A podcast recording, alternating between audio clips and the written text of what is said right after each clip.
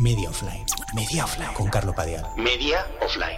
Media Offline. Carlo Padial. Tu mejor amigo online y offline.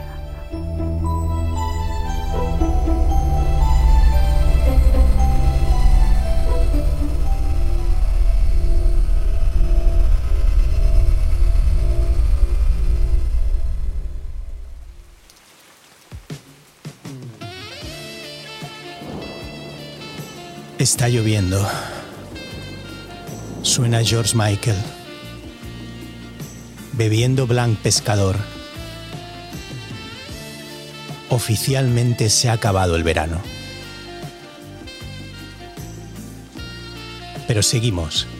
Seguimos en Radio 3. ¿Vas en coche? Con Radio 3.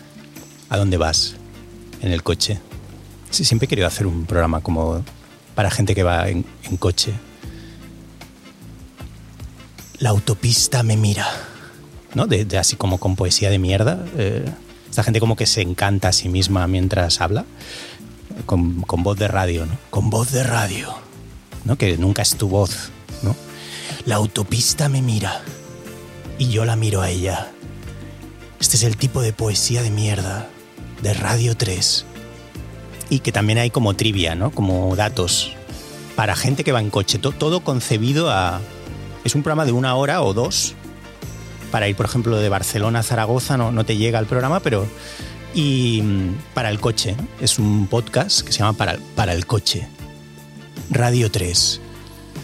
¿Sabías que las autopistas fueron una idea original de los nazis? Hablaremos de ello. ¿Te has preguntado alguna vez a dónde va toda la gente que conduce? Que conduce como tú, conductor, en la autopista, de noche. Yo te voy a decir dónde van todos los coches. va, a ser, va a ser largo, va a ser más, más de dos horas en realidad. Agarrado al volante, pensando en la botella de Blanc Pescador y en George Michael no es la mejor combinación si estás conduciendo, pero. no, quítalo, quítalo, Sune. A- Aunque de hecho no está mal como, como, como fondo musical para, como para, para un posible eslogan de, de Blanc Pescador. eh, creo que no es, no es un mal fondo musical. La lluvia. Eh, vuélvelo a poner desde el principio, desde el principio. Vamos a hacer la, la falca de, de Blanc Pescador. Blanc Pescador. Olvida todo lo de Radio 3. Blanc Pescador. ¿Cómo lo llevas? Mujer, dos hijos y Blanc Pescador. Desesperación a media tarde.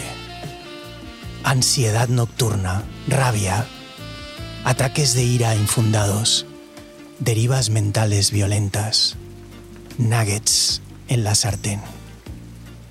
Cualquier excusa es buena. Quítalo, quítalo. Sune.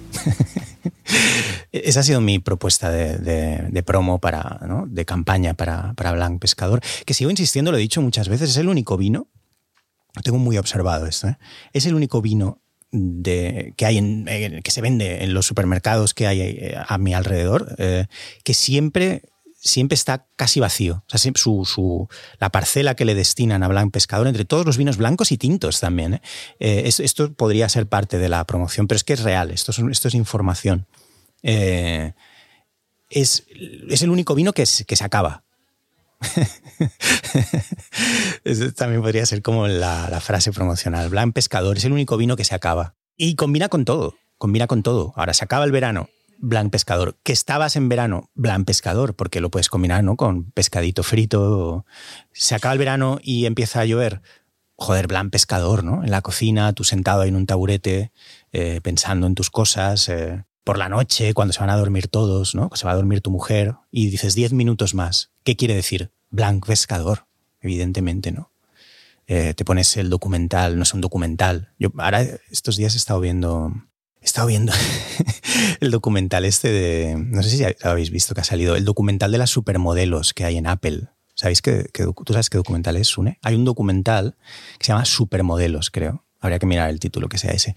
Y es, mm, es No, no lo has visto, ¿no?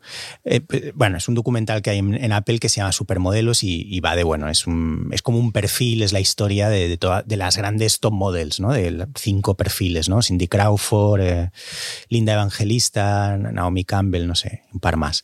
Y, o sea, las, top models estas de los 90. Y, y, cuando lo ves, yo, yo, veo muchos documentales, pero... Eh, pero o sea, realmente en este caso no sabes muy bien qué quieren contarte. O sea, empieza el documental 2020, que se ha estrenado ahora en 2023, y vuelven a ser ellas, eh, empieza con ellas como desfilando por la pasarela, como con 60 años ahora, pero están estupendas, evidentemente, pero no sabes muy bien qué quieren.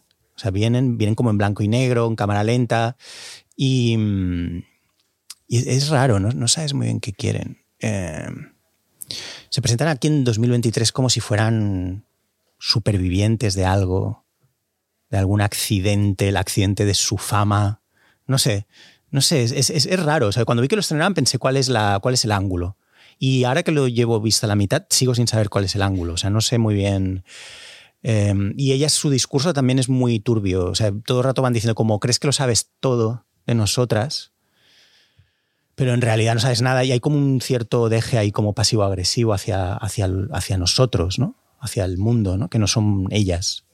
No sé, hay algo ahí como seguimos siendo increíbles, no sé qué te has pensado, pero a la vez de esto no va de nada físico, no sé, es muy raro, ¿no? Tenemos problemas y sienten como una gran necesidad de reivindicarse, ¿no? Unas mujeres millonarias y han hecho esto en como un 4K muy lujoso, como todo lo que hace, todo lo que hace Apple es, es, es como fondos de pantalla así del, del, Apple TV, pero lo han convertido en una plataforma en sí. O sea, ¿sabes cuando, cuando pones en estos fondos como que ponen en las tiendas, ¿no? en Media Market, como para que veas cómo es la tele? Pues eso es Apple, eso es su programación. Lo han convertido eso en un, en un plan de contenidos. No hay nada más. Solo hay como especie de recrearse en el lujo eh, tecnológico supremo, ¿no? Como, pero no hay nada más. Cuando lo estás viendo dices, bueno, la, mayoría de series no se entienden, no, no hay, es un preciosismo sin más para optimizar tu televisión, para sentirte que estás en el ajo del 4K, por decirlo de algún modo, ¿sabes? Pero en el caso concreto de este documental, eh, no sabes muy bien. Es, divertido oírlas hablar de sus cosas, eh, sean las que sean, no queda claro cuáles son, no sabes cuál es el conflicto. Eh, eh, pero no sé, eh, a, mí viéndolo me hace pensar que el, mundo de las modelos, bueno, de las celebrities en general, ya creo que ya lo he dicho alguna vez en el podcast, está totalmente muerto. O sea, creo que ese documental es la expresión de, esa, de ese mausoleo que es el mundo de las celebrities. Eh, llevo mucho rato mirándote muy fijo a ti ahora, Sune, que no lo hago nunca. Parece que como que es un enfoque diferente. Normalmente nunca miro tanto a Sune, pero cuando he empezado a contar lo de las modelos y ahora siento que se lo tengo que acabar de contar solo a él es esta porción y tampoco es eso, ¿no? O sea, no. Pero sí, sinceramente, el mundo de las modelos y las celebrities, yo creo que está totalmente muerto, no le interesa a nadie. O sea, es una de las cosas buenas, entre las muchas cosas buenas que ha traído la pandemia, que son muchas. O sea, la pandemia trajo muchas cosas buenas para empezar nos hizo saber a todos que éramos unos marranos y, que no nos lavábamos las manos y, que por eso pasó todo. O sea, que casi acabamos, nos, casi nos cargamos el mundo por ser unos marranos de las manos y, de la boca y, ese fue el mensaje un poco. O sea, como fue como tenéis halitosis y tenéis las manos muy sucias y habéis estado a punto de enviar el mundo a tomar por culo por ser muy sucios. O sea, la ONU no sabía muy bien, Organización de Naciones Unidas, no sé quién sea, no sabía muy bien, era evidente que era de lo que hablaban, llevaban años hablándolo, en plan, ¿cómo les contamos esto? O sea, ¿cómo decimos que, que la gente es muy guarra? La gente es muy guarra, es muy sucia y es verdad. O sea, tú cuando vas en el metro y tal, eso lo ves. Y mm, entonces hay que encontrar una coartada, un McGuffin, para decirle a la gente que, tiene que lavarse más las manos, que tiene que cuidado con el aliento y tal. Y ahí, aparece, o sea, no es por ponerme conspiranoico, pero ahí aparece toda un poco la coartada de, del COVID y tal. ¿no? Pero a raíz de eso ha estado muy bien, porque es verdad que la gente va un poco más limpia ahora. Pues se le va olvidando poco a poco, pero, pero creo que nos va a durar un par de años más. ¿no? Y entonces ha traído cosas buenas la pandemia. Pero creo que la, mejor, aparte de eso, de, lavarse más las manos, es el fin de la cultura de las celebrities. Eso es maravilloso. Ya, no le interesa a nadie. Es, eh, eh, llevamos tal metralla encima que no nos interesa ya. El, o sea, el tema de las celebrities o de las modelos, es como el recuerdo de algo que ya no, no funciona. No. Por supuesto, en España aquí esto no, no, no, tampoco nos tiene que preocupar, porque aquí tampoco han habido nunca celebrities, excepto tres. Ya conocéis mi teoría, o sea, aquí apenas hay famosos en España. La mayoría de gente a la que llamamos famosa es gente que, según cómo hubieran ido las cosas, ya lo he contado muchas veces, yo creo que estaría trabajando de recepcionista en un hotel. No, no, te dicen, no, vienen famosos. Bueno, ¿quiénes son esta gente? Esta gente, hostia, yo la he visto en Mercadona, esta gente. Con las cejas un poco menos cuidadas, Vale, perfecto. Más durezas en los talones, pero es la misma gente. A mí no, no me engañes. O sea, no. Tú cuando ves a Natalie Portman dices, esta mujer es famosa sí o sí. Pero tú cuando ves a. No voy a decir nombres. Pero la mayoría de gente que califican de famosa en España, dices, yo lo he visto en el Mercadona, me ha traído el pedido esta persona. Lo flipante es, si hablamos a un nivel más internacional, olvidémonos de España, es que eh, a nadie le importa nada ya, ni las modelos, ni, las famosas. Se ha, estrenado, se ha estrenado el documental este, a Sune no se ha enterado. O sea, hace 20 años Sune se hubiera enterado. esto es una cosa muy importante. O sea, cómo ha cambiado el, ecosistema cultural. O sea, los famosos ya, bueno, ya es una idea como muy lejana. Quedan cuatro, queda Tom Cruise.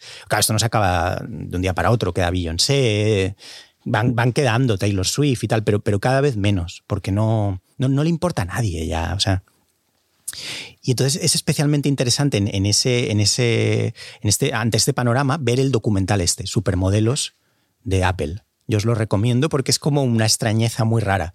O sea, se presentan las modelos estas, no sabes qué quieren. Está rodado como el, con lujo asiático, 4K, Apple golpeándote todo el rato como con esa especie de calidad suprema. Y vienen estas mujeres 30 años más tarde, em, como digo, empieza con ellas desfilando otra, otra vez. da igual. Eh, pero en plan, ojo, ahora esto significa otra cosa, ¿no? Como vienen, aquí hay vendetta, ¿no? Vienen como a decirte, no sabes muy bien por qué, ¿no? Sabes qué más quieren de ti, no, o sea son las mujeres más, más guapas que han habido, pero vienen a, a, te traen la cuenta, por decirlo de algún modo, ¿no? Simbólicamente. Vienen desfilando hacia ti, pero traen un ticket, ¿no? Son 70 euros. 70 euros de parking. Y te vienen como diciendo, muy decididas, como caminan ellas, ¿no? diciendo, ¿tienes Bizum? Porque espero un Bizum. ¿no? Y frente a eso yo, que estoy viendo el documental, pero lo único que puedo decir es lo que ya he dicho muchas veces. Yo no tengo Bizum. entonces dejad de intentar hacerme Bizums. O sea, hay demasiado... O sea, el otro, día, eh, el otro día, por ejemplo, invito a una persona en un bar, tenía una reunión con alguien y tomamos él una cerveza y una copa de vino blanco, nos vamos, pago yo, como podría haber pagado él, da exactamente igual, me adelanté yo. Y a la media hora me dice, hostia, te he intentado hacer un Bizum y no he podido. O sea, me quería ingresar dinero contra mi voluntad. Y esto ya me parece un poco lo último de la, de la cultura esta que estamos viviendo. La cultura esta invasiva de, de lo que te puede llegar a, a, venir por, por el móvil, ¿no? O sea, ya lo último es esto. Ingresos contra tu voluntad. Yo no quiero que me ingreses ese, ese importe. ¿A qué viene esta, esta insistencia de meterme dinero por Bizum? ¿Qué te crees que soy una stripper? ¿Que me metes como un billete así en el, en el tanga? O sea, ¿qué, ¿qué me quieres humillar? ¿Te quieres como mear en mi cabeza? Con la coartada del dinero. O sea, no seáis así. O sea, no quiero Bizums. O sea, en el fondo, lo del Bizum es una trampa social para saber si estoy contigo al 100% o no. Y evidentemente no. O sea, hago lo mínimo. Y el Bizum no está entre eso. No, pero el, documental. está bien. No lo puedo soltar el tema este, ¿no? El documental este de, de supermodelos, que no, ya, ya sé que no le interesa a nadie. Ya lo sé. Pero. No sé, yo, yo los veo. Yo, yo todos estos los veo. Vi el de. Eh, ¿Cómo se llama? El de Pamela Anderson, eh, que está en Netflix, que era malísimo. Eh, bueno, ahora hay uno de Sylvester Stallone, también lo veré, no, tengáis ninguna duda. Yo, yo los veo. Vi el de Michael J. Fox, ese estaba bien. Eh, vi el de Brooke Shields también, ese me gustó mucho. De todos, ese es el, el, más bueno, yo creo. Así como de celebrities que vienen como un poco a. Bueno, un poco a recordarte lo que fue la fama cuando de verdad significaba algo, ¿no? Cuando habían, como digo, cinco famosos de verdad y ser famoso era potente, ¿no? O sea, tú eras Michael Jackson o Brooke Shields o y eso era, eso era la hostia. Ahora hoy en día es flipante, pues no sé, ahora la mayor parte de gente que me dicen que es famosa, yo no sé quién es. Y esto es muy raro. O sea, es como que la fama se ha convertido en algo que ejerce gente eh, casi al margen de los demás, casi como para ahorrarnos la fama al resto. Esta es una idea potente, yo creo. O sea, es como que han cogido la fama y han corrido con ella mm, sin que tenga eso ninguna repercusión. Mm, es como voy a ser famoso por vosotros, por decirlo de algún modo. Pero no tiene incidencia en el resto. Entonces, por eso vas a los sitios y, ves que hay como un cierto revuelo totalmente ficticio, postizo, que, que siempre viene generado por la misma gente que viene con el supuesto famoso y te dicen, no, es que ha venido, no sé quién sea, ¿no? Jerry. Y... Jerry Flash. Y dices, hostia, no sé quién es. Y la, y la cosa es que lo miras y efectivamente sí, en Instagram tiene, yo qué sé, lo que sea, da igual. Dos millones de seguidores, pero ¿y qué? ¿Quién coño es Jerry Flash? No sé. Bueno, la cuestión es que con este tipo de documentales eh, de Apple, es como esta especie de mausoleo del 4K, Apple, eh, como una especie de antesala de la inteligencia artificial, que mm, solo, para mí solo consiguen que aumente más ese desapego, ¿no? que os decía, de, esta cultura de mierda, de, de supermodelos, celebrities. Y, y, es divertido ver el documental sabiendo todo esto, porque ellas en el documental están todo el rato diciendo frases como muy rotundas. Están como tratando de dejar constancia, ¿no? En plan, he tenido tiempo de pensar en estos 30 años. Y lo que dicen, lo flipante, sale Naomi Campbell, y lo que dicen no significa nada. Son como las cosas estas que pone la gente en Instagram o, en Facebook, o como frases de Instagram, ¿no? Muy raras, ¿no? Eh, como, no sé, muy raras. Y, yo lo atribuyo a que creo eso, que los famosos están teniendo serias dificultades para mantenerse relevantes en, estos momentos tan, tan, tan críticos, ¿no? tan extremos que estamos viviendo. Y no, no, no acaban de saber cómo... Da un poco de risa. En ese sentido os los recomiendo. Supermodelos en Apple. Eh, no sé, para mí es potente verlo. Estamos viviendo un momento muy, muy convulso de cambio en la sociedad. Es lo que os estoy intentando decir. Es un momento convulso, de cambio, un poco como en los 60 y los 70 del siglo XX, pero con música mucho peor.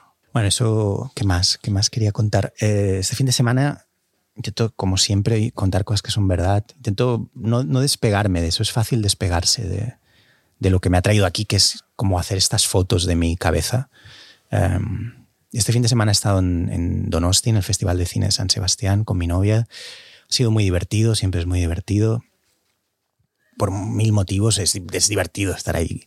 Pero quizá lo más divertido es que si algún día dejo esto del, cine, vale también para los libros o para cualquier otra cosa, lo que más voy a echar de menos son las piruetas dialécticas de amigos y colegas de profesión intentando defender obras nefastas de otros colegas. Eso es, creo, más que, o sea, rodar y tal está bien, me gusta, ¿eh? pero lo que más voy a echar eh, de menos va a ser eso. O sea, el, presenciar de primera mano eh, esas piruetas dialécticas para defender lo indefendible, ¿no? Y es muy guay verlo de cerca. Eso sí que es el, un 4K potente, ¿no? Y no lo de Apple, ¿no? Ver como a gente intentando defender pelis indefendibles o series o lo que sea, y tú estás ahí muy cerca viéndolo y dices, hostia, qué guay esto. Es muy potente, ¿no? O sea, al, final la cultura se sostiene en esto, ¿no? La capacidad que tenemos de mentirnos los unos a los otros, ¿no? Es, flipante. Es todo un arte, de hecho, al menos en España. Eh, en España está mucho más perfeccionado el arte de esta dialéctica de defender lo indefendible que las pelis en sí. O sea, no, las pelis quedan normal, regular. Pero eh, defendiendo obras nefastas de colegas, somos únicos en el mundo. O sea, hemos alcanzado. Las cosas que yo he visto en presentaciones de libros y tal, es arte. El libro no, pero la, defensa eh, en sociedad, creo que hemos alcanzado un grado de sofisticación que ríete tú de los clubes estos de debate que montan en Estados Unidos, los, es como que hay que tienes que demostrar tus dotes dialécticas y tal. Nada, nada. O sea, eh, es, muy potente. Y eso, claro, en un festival como Donosti lo ves mucho, ¿no? Hay, mucho falsete, hay mucho... Ah, la gente va muy tensa. Hay un juego muy potente de miradas cruzadas, ¿no? De yo te miro, tú me miras, ¿qué piensas? ¿Dónde estás tú? ¿Dónde estoy yo en relación a ti? Em, todo el mundo mirando, ¿no? La acreditación, qué acreditación llevas, de qué tipo, mm, a qué te da acceso. Hay un rollo muy loco ahí con las acreditaciones, ¿no? Con la pertenencia, ¿no? En función de el color de tu acreditación. Eh, mostrar a los demás la acreditación. Eh. Imagino que deben follar con la acreditación puesta. Eso lo pensé el otro día. Luego van al hotel y follan con la acreditación. Nada más la, solo la acreditación, desnudos totalmente, pero se dejan colgando la acreditación. Eh, y esto les excita muchísimo. Van viendo cómo da, pega bandazos la acreditación y se ven en ellos en la foto y ven que es una acreditación rosa que les da acceso a todo. Y van.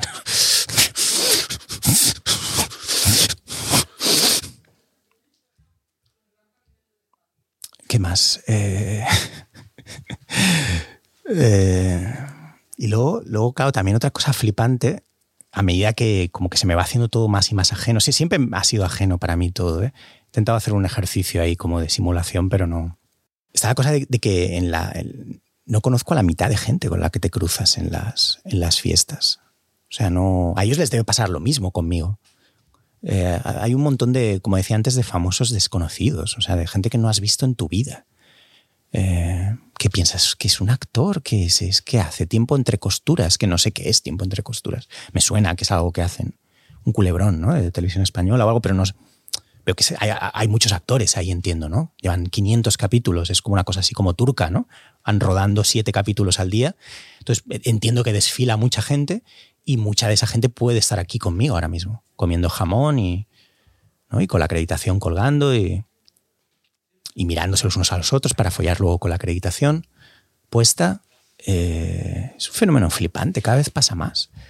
hay famosos que no sabes quiénes son y luego famosos que sabes perfectamente quiénes son porque llevas años viéndolos, pero que no entiendes por qué son famosos, porque son malísimos. Los dos fenómenos son la hostia. Veo famosos, no sé quiénes son. Veo otros famosos que sé perfectamente quiénes son, pero no entiendo por qué son famosos. Y eso es un poco mi. Ah, ah, mi.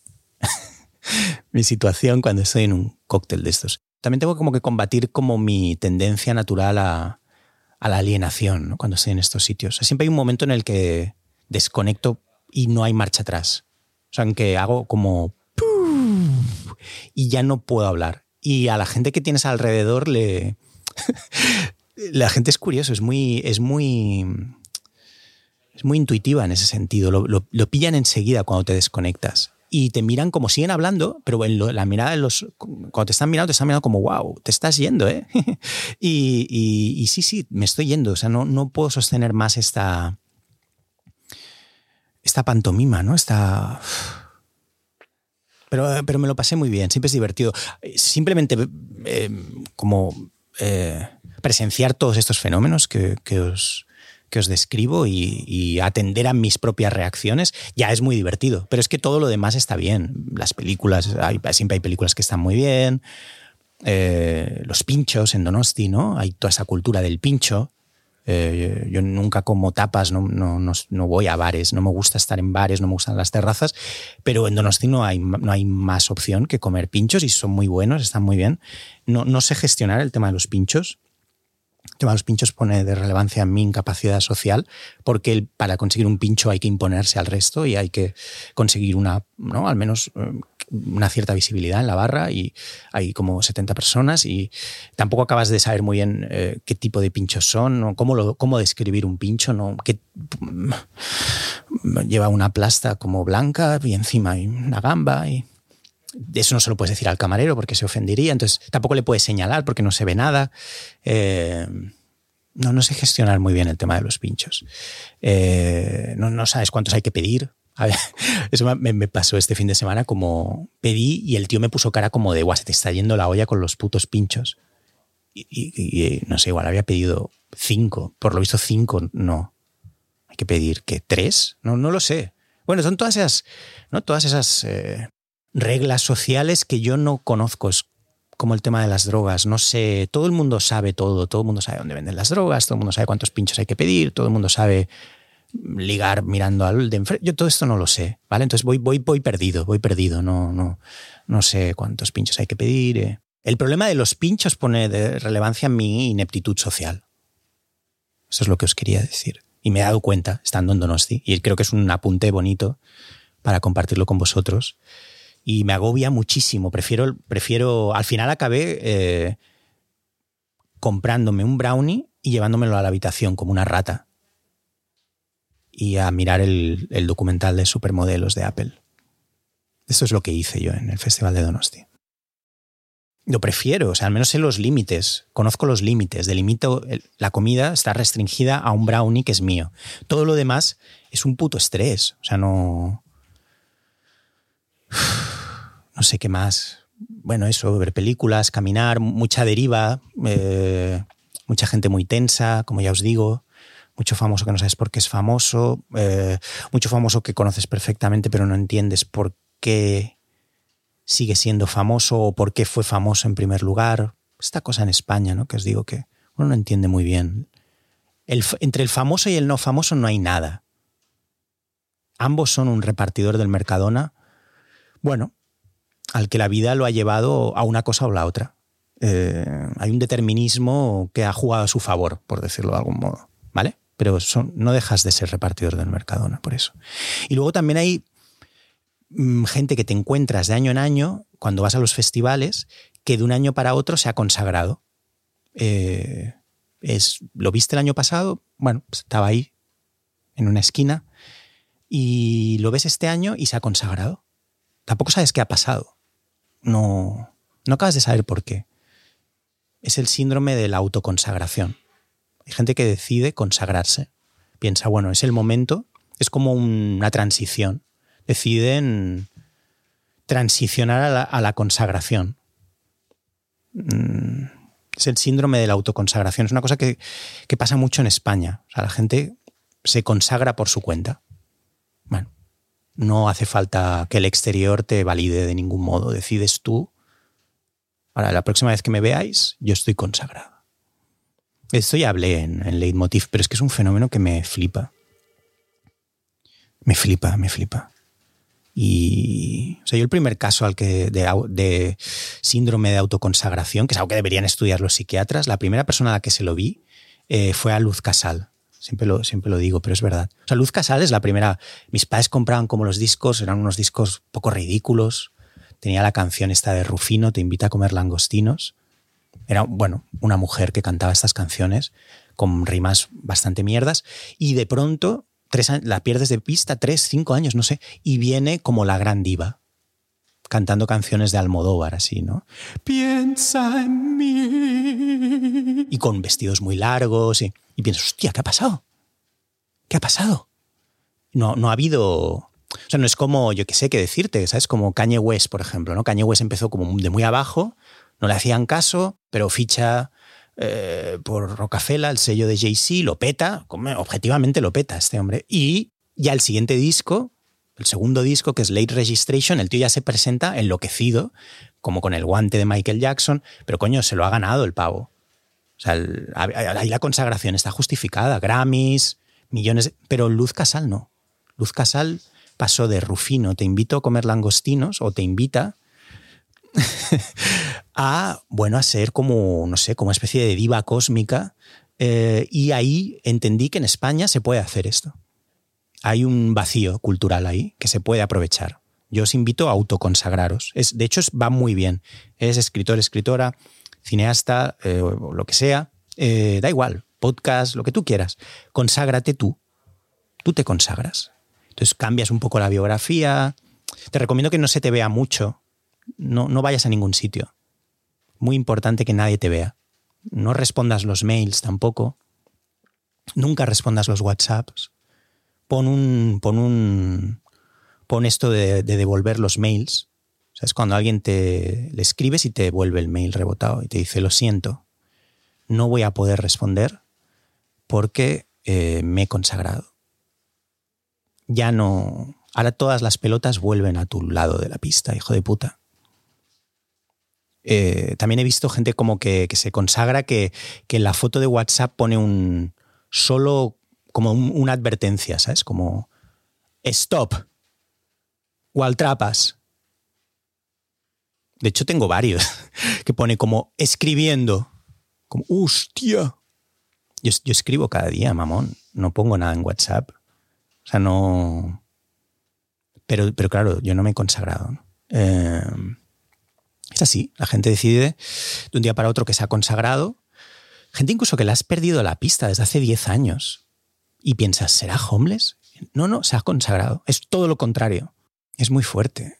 Entonces los encuentras por la calle, ¿no? Donosti, y se han consagrado. Eh, da igual. Aunque hayan hecho un, cortometraje así con producción portuguesa, que luego lo ves y dices, hostia, esto, estos son cuatro planos aquí muy jodidos, ¿no? Pero da igual. O que hayan hecho una peli terrible, que se ha estrenado de tapadillo, una serie que cuando la ves parece que le haya dado un derrame al autor mientras la hacía. Da igual, da igual, da igual. Se consagran y ya van vestidos de otra manera, esto es muy importante. Como digo, programan el, Gmail para que rebote los mails. Te saludan de lejos, no tienen nunca tiempo. Como si, ah, luego, luego, luego. Van con los AirPods para no. simulando que, que hay una llamada, una call, una call internacional. Luego, H, luego, luego. Suben fotos muy raras a Instagram, caminan diferente. Eh, bueno, desarrollan un poco esta actitud un poco mierdosa, ¿no? Y, lo divertido es cuando, lo, cuando me pasa esto, estos días, por ejemplo, no estoy pienso, coño, si yo hago muchas más cosas que tú, cabrón, y me va mejor, eh, yo también quiero consagrarme. Pero claro, eso es un estado mental. No, no, no, no, no es tan sencillo. Yo, yo no he entrado en ese espacio mental de la consagración. No, nunca he, no sé programar el email. Y de hecho estaba, no tengo ningún problema en, consagrarme, pero estaba esperando hacer algo que realmente lo mereciera. Creo que es la clave ¿no? de la consagración. Pero por lo visto no hace falta. No, en España no hace falta. Como no hay. Nadie sabe nada, nadie entiende nada, ¿qué más da? No, no tiene nada que ver. Una cosa es que te vaya bien y la otra es consagrarse. O sea, es un concepto psicológico, simbólico, que tú decides, es un estado nuevo, nuevo un nuevo tú cambio, yo por muchas cosas que haga tengo serias dificultades para valorarlas, que es un problema. O sea, hasta se me olvida que las hago. O sea, el, eso es muy jodido. A mí constantemente se me olvida lo que hago. O sea, igual, igual se me olvida que he escrito libros, se me olvida que, que cada año, desde 2016, 17, he hecho algo que considero significativo, pues se me olvida. 2016, coño, hice Quiero ser negro, que fue muy importante para mí. Y en 2017 hice algo muy gordo y salió publicado eh, Doctor Portuondo. En 2018 creo que salió el documental de Wismichu o algo así. Y luego, luego, vino la puta pandemia, pero luego vino la serie de Portuondo y luego Crímenes Online. Pero todo eso se me olvida, me, tengo, me tengo que ir acordando. O sea, no... Voy por la calle pensando, hay que hacer más. Y luego me acuerdo y pienso, coño, si no paro. No, no estoy en la línea de la consagración. En fin, y creo que tiene que ver con una especie de trauma mío, personal, que crea un vacío muy grave. Aquí ya me pongo deep de repente. O sea, creo sinceramente que, tiene mucho que ver con eso. O sea, creo que la gente que se autoconsagra en el fondo es gente con una especie de autoestima paranoide, eh, psicopática, si tú quieres, pero que está muy bien, que yo, yo a día de hoy tendría que hacer muchos años de terapia más para... No, no me la puedo permitir. O sea, el trauma del que vengo, quiera o no, existe y crea un vacío que hay que compensar haciendo películas, escribiendo libros y siempre corriendo. Y, y, siempre como con esa impresión de que te la estás jugando, ¿no? A cara o cruz, toda a cara o cruz, ¿no? Ruedo a cara o cruz, grabo este podcast a cara o cruz, no, no hay nada más. Pero una vez que se acaba paso a lo siguiente. Y eso es un estado traumático. Eh, no, no estoy por, por eso, por, no, no tengo esa capacidad estratégica ¿no? de diseñar mi consagración. No, no, voy, voy con, con la lengua afuera, como, como aquel que dice, ¿no? Entonces me tengo que recordar a mí mismo que, que, he estrenado películas, que he hecho dos series en los últimos tres años, que publico libros. Y supongo que por eso, por eso me da rabia el fenómeno este tan curioso, ¿no? De gente que, que hace algo, lo que sea, que encima es malísimo, y ya los ves vestidos de otra manera y se maquean, se pillan la chupa, ¿no? La, la chaqueta de director, ¿no? Muy importante pillarse la chaqueta de cuero, esta de director español. Cambian la bio, ¿no? La bio en Twitter. Empiezan a opinar de política internacional, eso también es potente. La consagración te lo permite.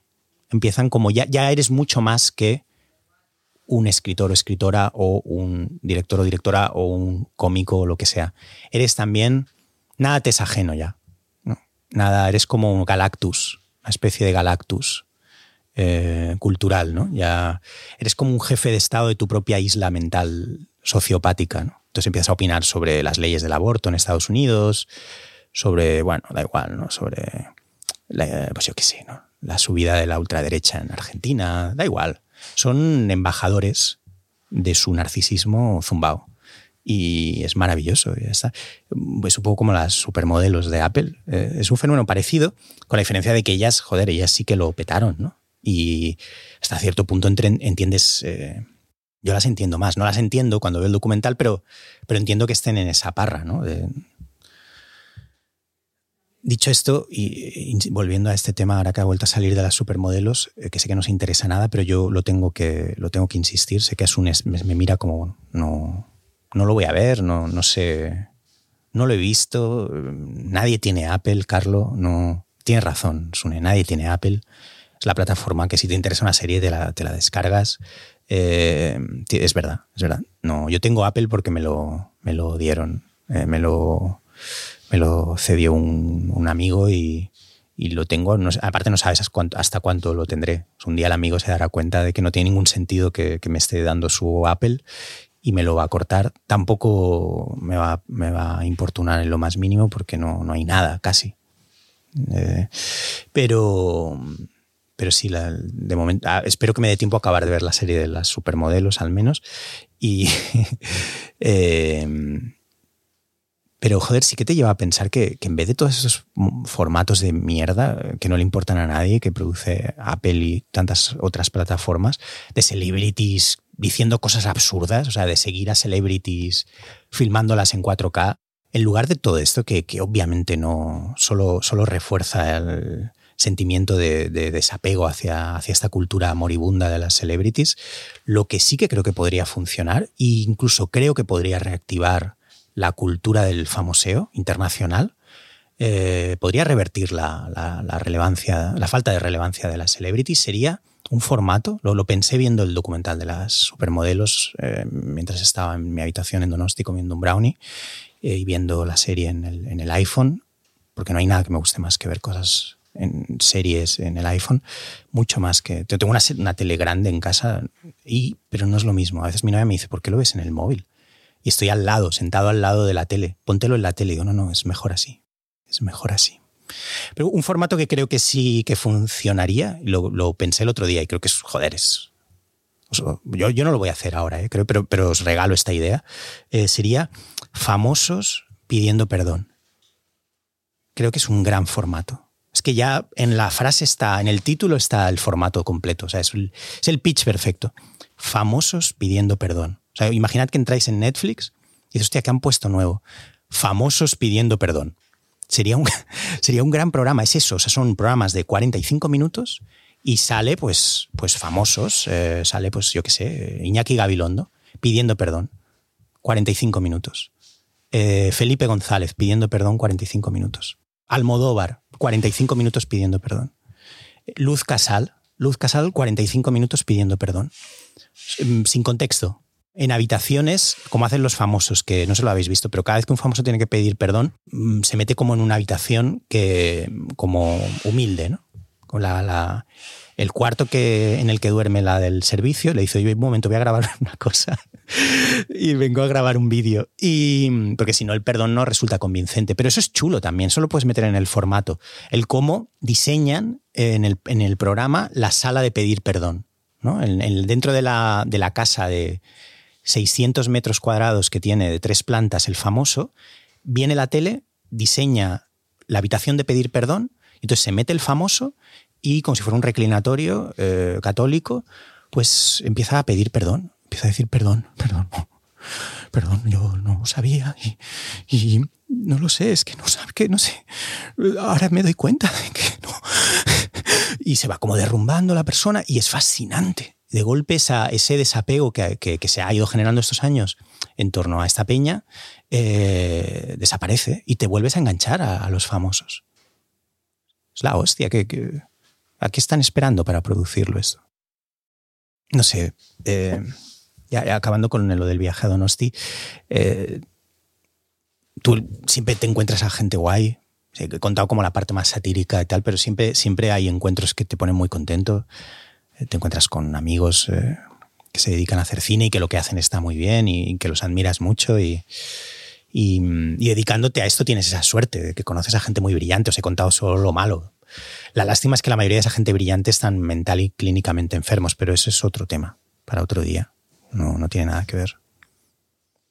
Pero, joder, te pones muy contento de conocer a, a, toda esa gente tan brillante, ¿no? Te sientes muy afortunado, ¿no? Y no, no solo cuando vas a un festival, también solo a veces cuando... esto sí que parece como que estoy hablando en plan consagrado, ¿eh? Y no, no quiero que penséis eso. No quiero que penséis que me he consagrado en el transcurso de, de, este podcast. No es eso. Pero a veces miro, miro, mi, miro mis conversaciones de WhatsApp y pienso, coño, qué guay. Cuánta gente inteligente, cuánta gente brillante. Para mí casi, una, casi lo mejor del país. ¿no? no todo, porque no tengo acceso, evidentemente. Falta, yo qué sé, pues, pues falta Almodóvar, por ejemplo. Pero no, Almodóvar no está, pero hay gente muy brillante y muy guay y, y es, es, muy guay. A veces hago repaso involuntario casi. O sea, abres el WhatsApp y te vas yendo un poco para abajo. No sé si os ha pasado esto, que vais bajando un poco en las conversaciones de WhatsApp. A ti te pasa esto, Suneo, que vas bajando más de lo. Más allá de las 10 que siempre se repiten, las 10, 10, 15, y vas bajando, bajando y vas flipando un poco. Va apareciendo como, hostia, hostia. Es como un videojuego un poco, ¿no? Te va apareciendo la peña, ¿no? Que has ido olvidando en tu vida, ¿no? Es muy bonito eso, ¿no? no sé si lo habéis hecho esto alguna vez y da mucho vértigo es como, como en un puto sueño, ¿no? Cuando te caes para atrás, ¿no? Y dices, wow, wow, wow, wow, y vas viendo peña, que dices, ¡oh, va, míralo! Míralo, míralo, míralo, míralo. Y vas bajando, da vértigo, vas descendiendo. Es como el infierno de Dante también un poco, ¿no? Hay gente que ha caído, ha caído, ha ido cayendo, han ido cayendo, han ido cayendo. Y, y, están ahí, ¿no? En tu WhatsApp. Has ido dejando atrás. Da un poco de pena también, es triste también, ¿no? Es el vas cayendo al fondo de tus contactos, de tus conversaciones por WhatsApp, vas bajando, vas viendo gente que hace años que no sabes nada. Es una sensación muy jodida, muy indescriptible, genera angustia, genera, genera un poco de malestar, ¿no? Así, es demasiada gente, es demasiada gente. Y van pasando, ¿no? Es como ver pasar un tren raro, el tren de tu vida, ¿no? El tren de la vida. es, loco, lleno de gente a la que hace tiempo que dejaste de ver, ¿no? Y, que incluso hasta los dejaste con la palabra en la boca, ¿no? o, ellos a ti. Y casi te pones como a llorar pensándolo, ¿no? Con una copa de plan pescador en la, en la mano, ¿no? Y sonando George Michael, ¿no? Pon, pon a George Michael y la lluvia. Es, es como ver pasar un tren raro. El tren de tu vida. Lleno de gente a la que hace tiempo que dejaste de ver y los dejaste con la palabra en la boca, o ellos a ti. es gracioso y triste también. Bueno, no, quítalo, quítalo. No, pero es verdad que es, gracioso Yo, he hecho este ejercicio. Últimamente, no sé, casual, nunca se me había ocurrido, pero, pero últimamente me ha pasado como que he ido un poco más abajo de, lo que, de lo que esperaba ir en las conversaciones de WhatsApp. A mí no me gusta WhatsApp, entonces no lo uso mucho pero, pero por primera vez en, no sé, en la vida he ido bajando un poco más y es divertido ver cuál ha sido lo último que, que te dijeron o que dijiste o que se dijo en esas conversaciones, ¿no? Que han quedado, que han quedado ahí, ¿no? Los últimos mensajes. Es, gracioso, ¿no? Te llamo la semana que viene, te dice alguien, ¿no? Mensaje de 2019. otro en 2020, ¿no? Antes de, justo antes de la pandemia. Tenemos que vernos más, ¿no? O hace un año y medio, ¿no? Una, tía que no sabes ni quién es, ¿no? Gracias a ti. O un número solo. Un número solo con, con el icono de la, del avatar es Winnie the Pooh, ¿no? Te pone, quedemos un día para manjar su sopar. Winnie the Pooh. Quan dice otro. ¿Quan qué? ¿Quan qué? Otro, ahora nos vemos. 2018. Hostia. Es como, es como un cementerio ahí de conexiones que se perdieron, ¿no? No, no pudo ser, ¿no? No todo, no todo proliferan. Eh, otro dice, un poco sí, ja, ja, ja, ja. Otro dice, gratis. en mayúsculas. Y no sabes muy bien, ves como la foto es como un tío como sin camiseta con, con gafas de sol en la playa y dices, hostia, ¿esto qué es? Que intenté comprar fariña un fin de semana, ¿qué es esto? Vete a saber de qué coño te está hablando. Gratis, en mayúscula. Un pavo con gafas de sol y sin camiseta. Que es un chapero. Yo no, nunca he llamado un chapero. ¿Qué es esto? Eh, y lo más bestia de todo, tu padre. Tu padre muerto, ¿no? Muerto en 2021. Pero está, sigue en WhatsApp, ¿no? y su último mensaje es Carlino. Porque mi, padre me llamaba Carlino. Felicidades, te queremos. Y hay un cierto salto en la silla, ¿no? Y dices, hostia. Porque por un instante, aunque entiendes que se refiere a tu, a, tu madre y a él, hay un momento ahí que también lo puedes interpretar como un mensaje desde el más allá, como, como el limbo de WhatsApp, pero también el, el limbo de los, de los contactos perdidos en el que está tu padre muerto, pero también el de los muertos en general, ¿no? Que te están diciendo que te quieren mucho, ¿no? Y que te llaman Carlino allí. Te queremos, Carlino, te queremos. bueno, una última cosa antes de, antes de dar paso al invitado. Eh, antes de ir a Donosti me, me, tuve que comprar algunas cosas de ropa y, la tienda, la tienda a la que yo iba, soy una persona, me cuesta mucho ir a tiendas, esto ya lo he contado, me cuesta mucho entrar en una tienda porque una vez que entro en una tienda empiezo a sudar, eh, empiezo a pensar que los dependientes me, miran al instante nada más entrar en plan, ¿qué quieres? ¿Qué quieres? ¿Qué, qué has venido? ¿A qué has venido? Eh, hay como una especie de vigilancia extrema, entonces yo la intento compensar yéndome al fondo de la tienda se me nubla un poco la vista y cojo ropa un poco al azar, mm, hago ver que me la pruebo, pero no me la pruebo, me la llevo. Entonces, no, no es fácil para mí, eh, lo que quiero decir es. Entonces, lo que suelo hacer es detectar. Compro toda la ropa en dos tiendas, tres, como mucho. Más dos que tres. Y la putada es que la tienda a la que iba, que, es, que era COS, COS, no sé si conocéis la tienda COS, eh, es una tienda que te permite ir vestido como si fueras un poco una especie de Steve Jobs de poca monta. ¿sí? Todos son como, como ropa como un poco de, de, dueño de startup.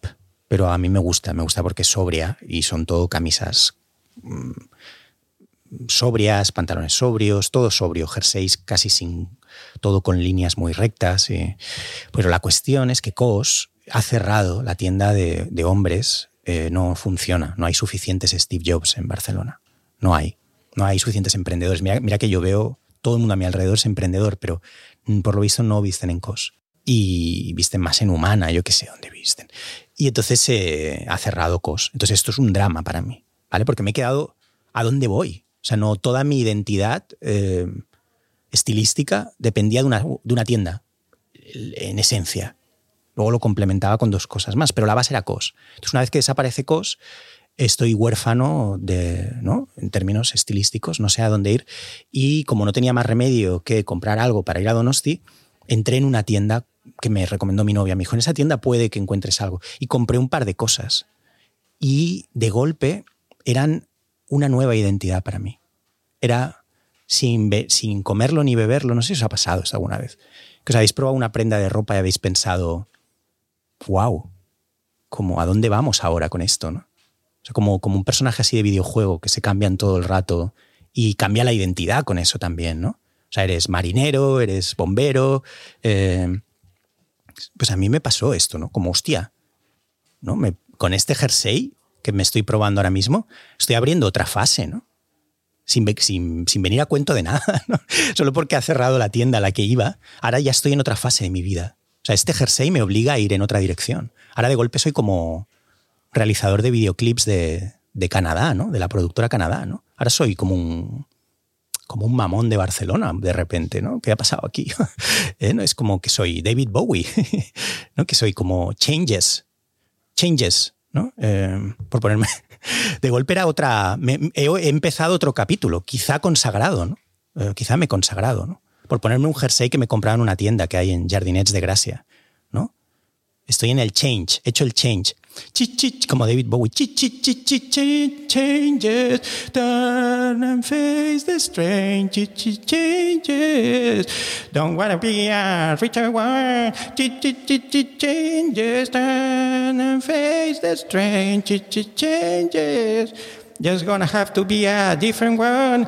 Time might change me, but I can trace time. I say that time might change me, but I can trace time. Mientras cantaba esto ha pasado una camarera de Bracafé intentando no mirar hacia mi dirección, pero no importa Recordad siempre que estamos grabando este podcast medio offline en los almacenes, en los almacenes de café de, de Bracafé. Y vamos ya con el invitado de hoy en, media offline. Es, ¿Qué puedo decir de él que no, que no sepáis ya? Eh, ya? Ya ha venido varias veces. Hoy nos visita de nuevo una de mis personas favoritas del mundo. Eh, es una de las amistades tardías más, más bonitas que he conseguido desarrollar eh, en, la edad así adulta. Es el doctor Javier Ruiz Romero, es andrólogo, como digo, es habitual del podcast, eh, creo que es la tercera vez que viene. Y es que mi idea es que, se lo comentaba antes a Sune, es que un podcast serio tiene que tener su propio médico, siempre. Tiene que tener, para mí, si no, no esto no funciona. Eh, creo que también, aparte de un médico, lo estamos buscando, también creo que tenemos que tener un economista, un filósofo, un experto en insectos y un experto en café. Y quizá un experto en, whiskies también, ya iremos viendo. Pero, y que vayan rotando. Y es algo totalmente egoísta. O sea, es, me vienen a la cabeza muchas dudas en cuestiones de salud, financieras, filosóficas, eh, em, miedos, insectos, eh, alcohol, café. Y bueno, tener a una gente que va rotando, va viniendo, para mí es, es eh, no lo hago por vosotros, sinceramente lo hago por mí porque, porque de, mes en mes me van viniendo dudas, dudas de, todo tipo, ¿no? Y como buen hipocondriaco, eh, la prioridad era primero asegurar un médico, tener a nuestro médico y es muy divertido además, siendo este podcast mi podcast, que sea un doctor especializado en genitales. Esto me parece bien. Nuestra audiencia ya de por sí nos une, ya es masculina, o sea, el 80% es, o sea, todo, todo cuadra. O sea, yo cuando miras las estadísticas no entiendo muy bien por qué, pero el 80% son hombres. Y entonces, pues el, médico, evidentemente, es un andrólogo, ¿no? Y bueno, se ha dado así, pero nos viene bien, nos viene bien. O sea, a nuestra audiencia le interesa, le interesa por razones obvias, ¿no? Y como sabéis, el doctor Javier Ruiz Romero, no hace falta que lo presente porque ya lo he presentado varias veces, es la persona que más penes ha visto en España. Seguro que hay alguien que ha visto más. Alguien habrá. Pero él está ahí.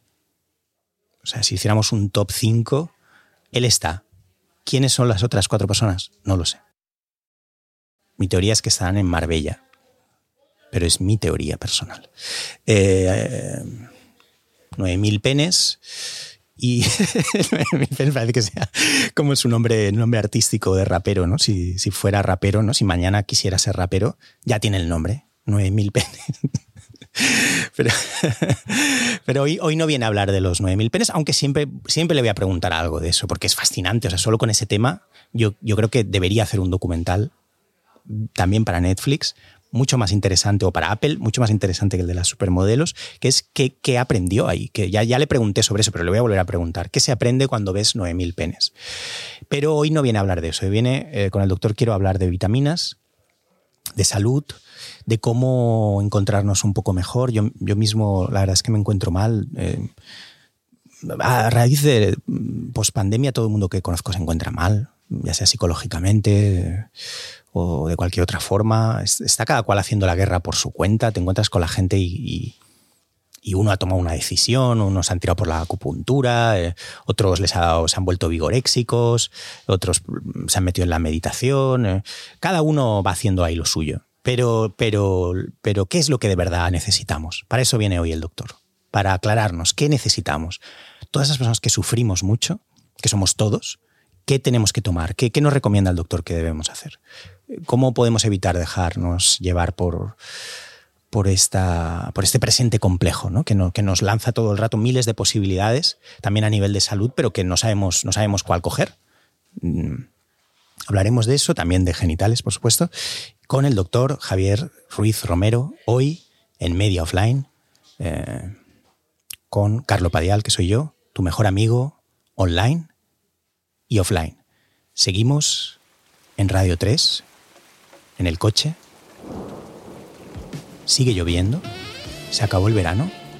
Seguimos con George Michael, conduciendo por la autopista. Nunca dejes de conducir.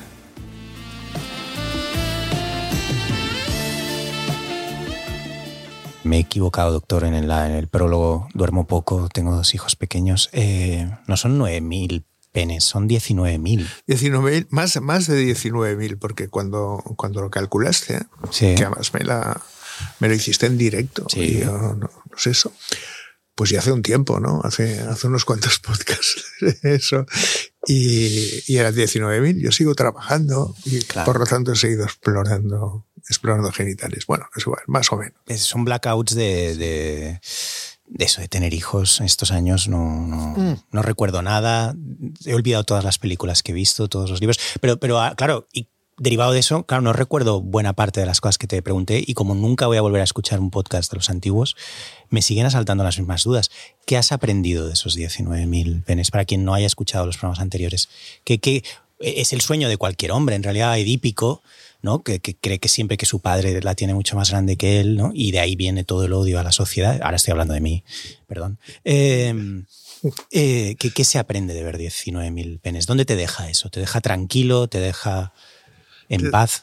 Te deja muy tranquilo, creo yo. O sea, no, no, a ver, no, no he tenido nunca un, un- dices, tío, un tío que se dedica a- todo el día a ver penes, ¿no? Y, y tocar testículos, pues, pues es un tío raro. Pues Ya. probablemente lo soy, ¿no? Pero, pero mm, no, no me genera una, una inquietud de, de comparación ni de, ni de si quién la tiene más grande, quién la tiene más baja. Tú, tú buscas, o sea, cuando exploras buscas otro tipo de cosas, ¿no? Estás buscando patología. ¿eh? Y obviamente hay, hay micropenes, vale, y eso es patología, pero al final el, el, el tamaño creo que está mucho en la cabeza, ¿no? Eh, fíjate que, que el, el tamaño no es un problema normalmente en, en erección, ni es un problema en el momento de mantener las relaciones, el tamaño es un problema en el gimnasio, ¿no? En el momento en que, en que nos vemos desnudos entre hombres. Pero también es algo que se usa es un elemento social como de especie de como de cuestión no de, territorial al final somos monos ¿no?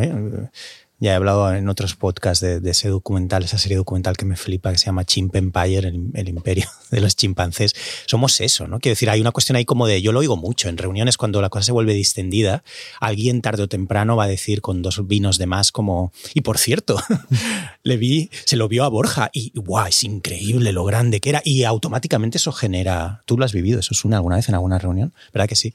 ¿Y y qué, qué significa eso? ¿Qué, qué, qué se nos está diciendo cuando se nos dice eso?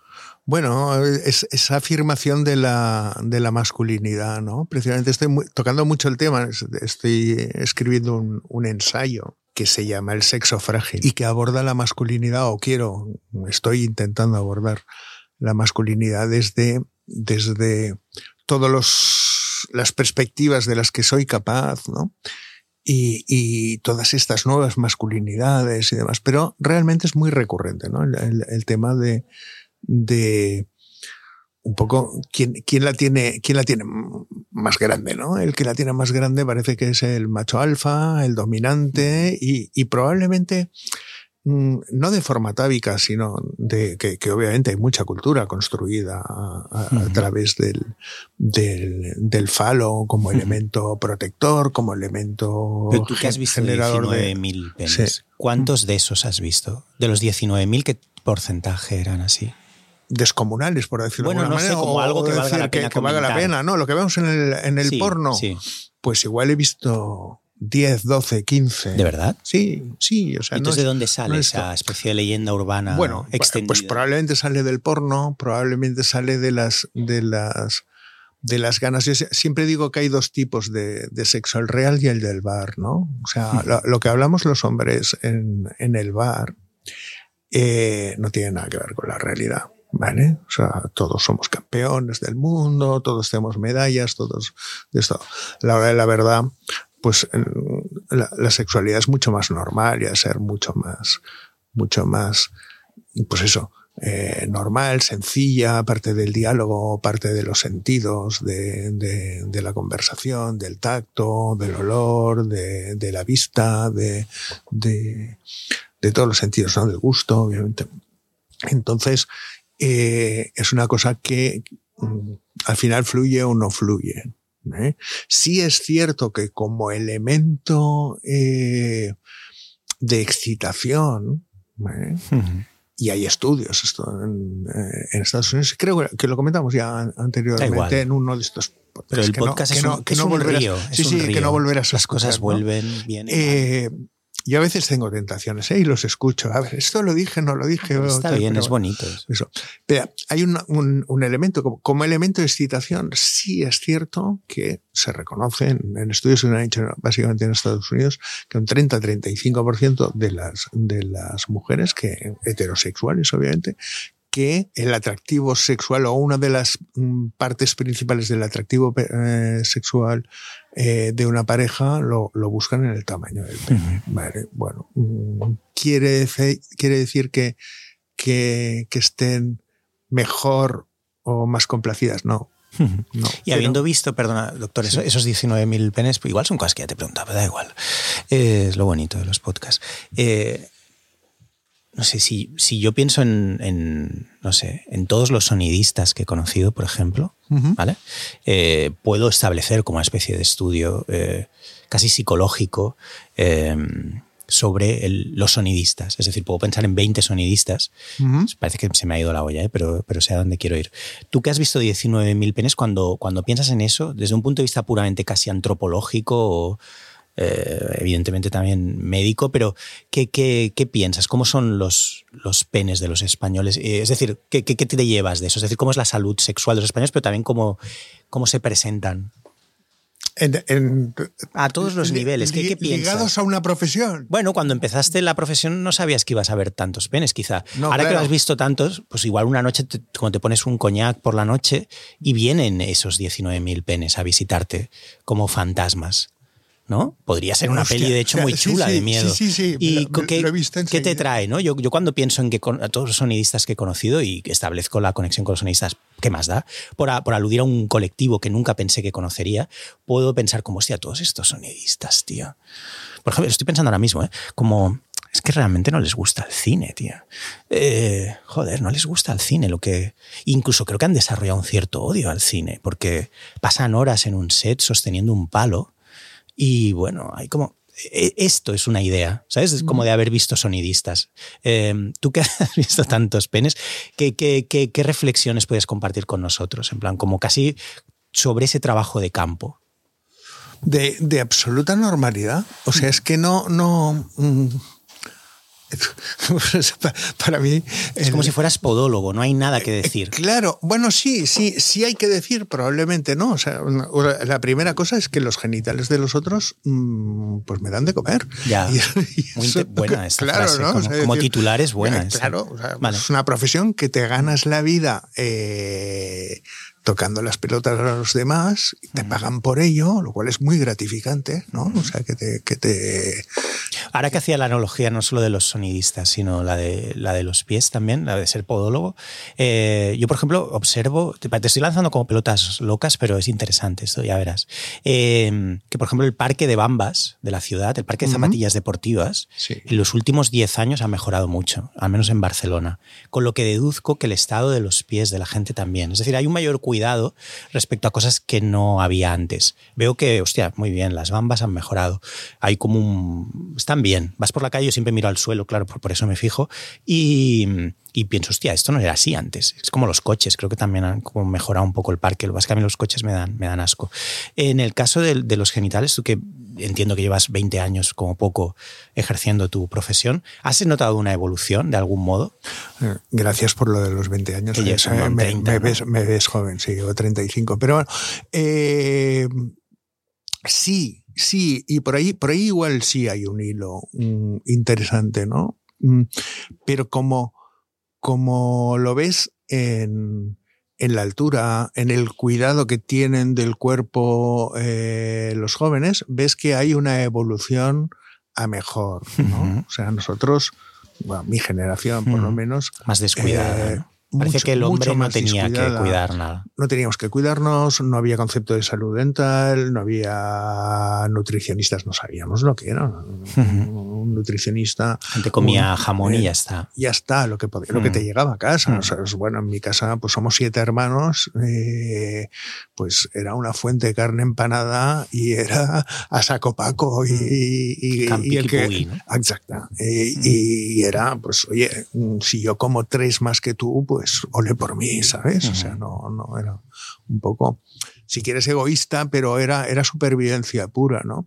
Y, y no nos, ni nos planteábamos ni, ni le dábamos la importancia que se le da a la, a la salud, que lo hemos hablado otros, mm, en, en otra- en otras veces, tú y yo. Mm, Creo que le hemos dado una vuelta y nos hemos ido al otro extremo, porque aquí puntos medios no encontramos. En la sociedad siempre nos vamos del, del no había salud al exceso de salud, ¿no?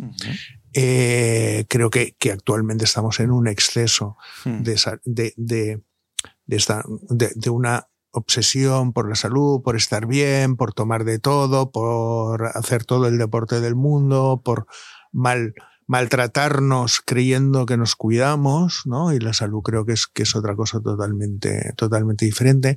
Y también hay mucho profesional estirando esto, eh, probablemente sin, sin Esta especie de culto casi narcisista al cuerpo. ¿Tú crees que, que la, que la, la pandemia, salir al salir de la pandemia, eso se ha potenciado? Además, yo tengo esa sensación, como que la gente creo que ha tomado una conclusión un poco equivocada de lo que fue la pandemia y frente a la sensación de falta de control que trajo la pandemia, de, de no... eh, en cualquier momento se puede acabar todo y esto ha sido como un- una especie como de sacudida radical, la gente se ha vuelto mucho hacia ella misma. Es decir, eh, pero, pero no de una manera realmente sabia, sino casi narcisista. ¿no?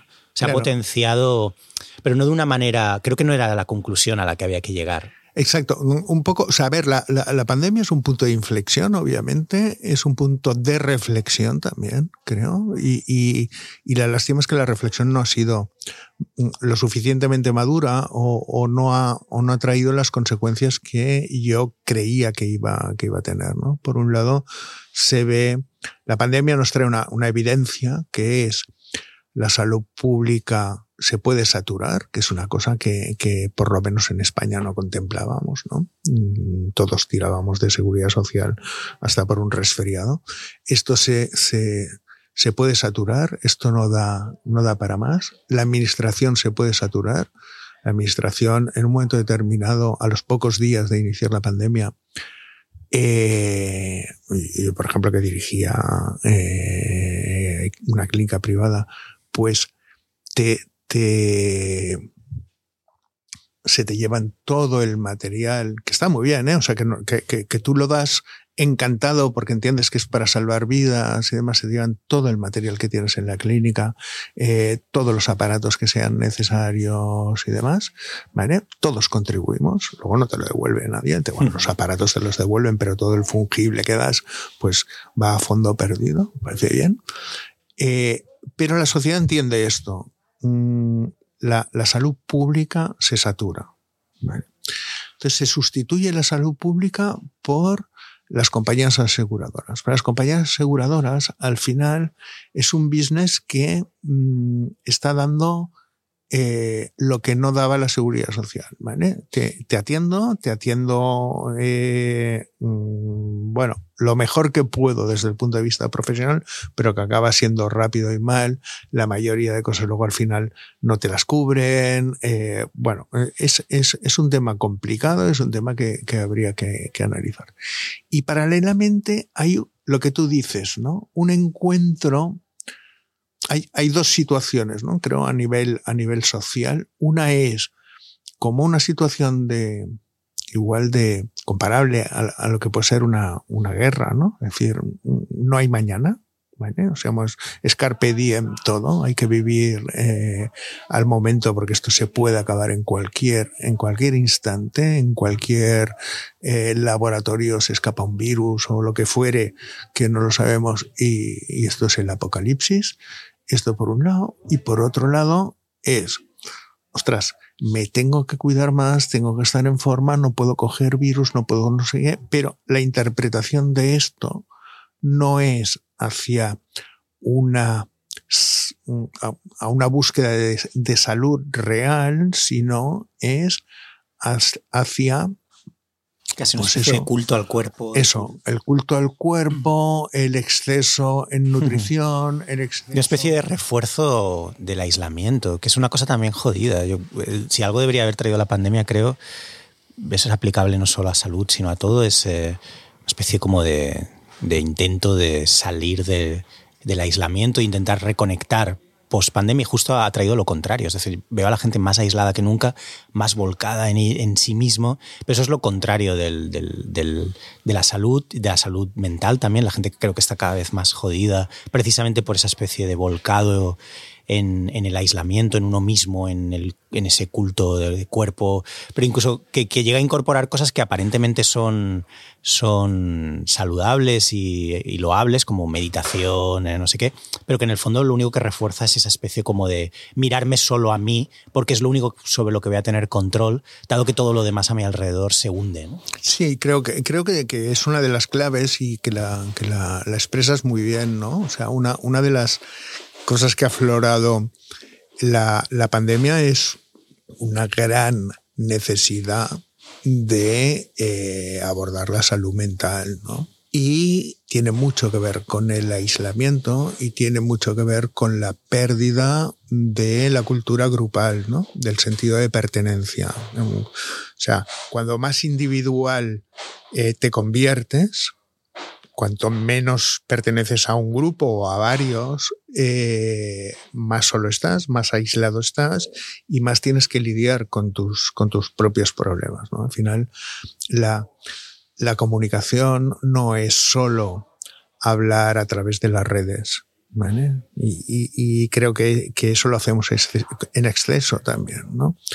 La comunicación es mirarnos a los ojos, es tocarnos, es abrazarnos, eh, y eso se está perdiendo.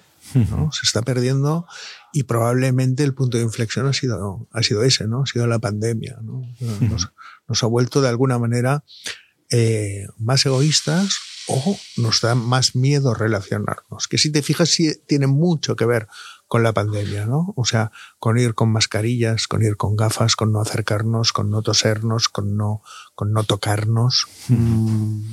Bueno, está bien hablar, hablar de todo eso. Eh, yo qué sé, me, me encanta que, que, estés hoy aquí. Ah, hay un par de cosas muy interesantes de las que tenemos que hablar y hablaremos de ellas. Eh, por ejemplo, el, canal de YouTube que has, que has lanzado con vídeos en los que das consejos, opiniones, eh, puntos de vista como estos que, estamos ahora compartiendo en el, en el, podcast. Pero antes de hablar de eso, yo, un poco la coartada que le quería encontrar a, a este encuentro nuevo contigo, doctor, era el, estamos en septiembre, empieza, empieza como supuestamente ese, curso, esa reentré chunga, ¿no? Es como un tópico de mal periodista, ¿no? que le salva el, mes de septiembre a, los programas de radio, ¿no?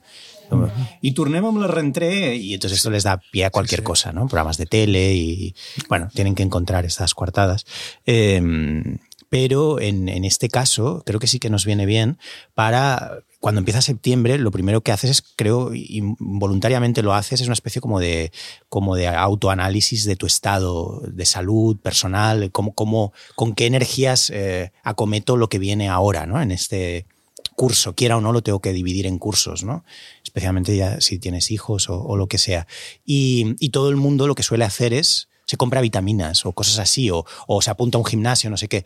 Pero lo que me parece muy interesante que hayas venido, siendo una persona que creo que no solo eres andrólogo, sino que creo que tienes una visión como muy panorámica de, la salud y sabes de muchas cosas, y lo hemos hablado mucho, porque yo tengo la sensación como de que todo el mundo hace la guerra como por su cuenta. Es decir, si hablo con 10 personas, cada uno me cuenta una cosa diferente. Lo contaba en el prólogo. Es decir, unos hacen acupuntura, otros les ha dado por, por la meditación, otros están atiborrando de pastillas que compran en Londres o por, Amazon. Eh, nadie te da dos consejos de salud iguales. Y a mí eso me desconcierta mucho porque soy una persona que cuando va a un restaurante no sabe ni dónde sentarse. Entonces no sé muy bien qué debería hacer yo. O sea, porque no yo me fío mucho de eso. Eh, como si tú, no sé, ¿dónde habría que comprar un piso? Pues no sé, voy a preguntarle a Diego, no sé, da igual, a cualquier persona. Pero en este caso ando perdido, ¿no? Porque veo que, que, cada uno, y creo que es muy reflejo de lo que estábamos hablando antes, de ese aislamiento, cada uno ha compuesto una especie de realidad única.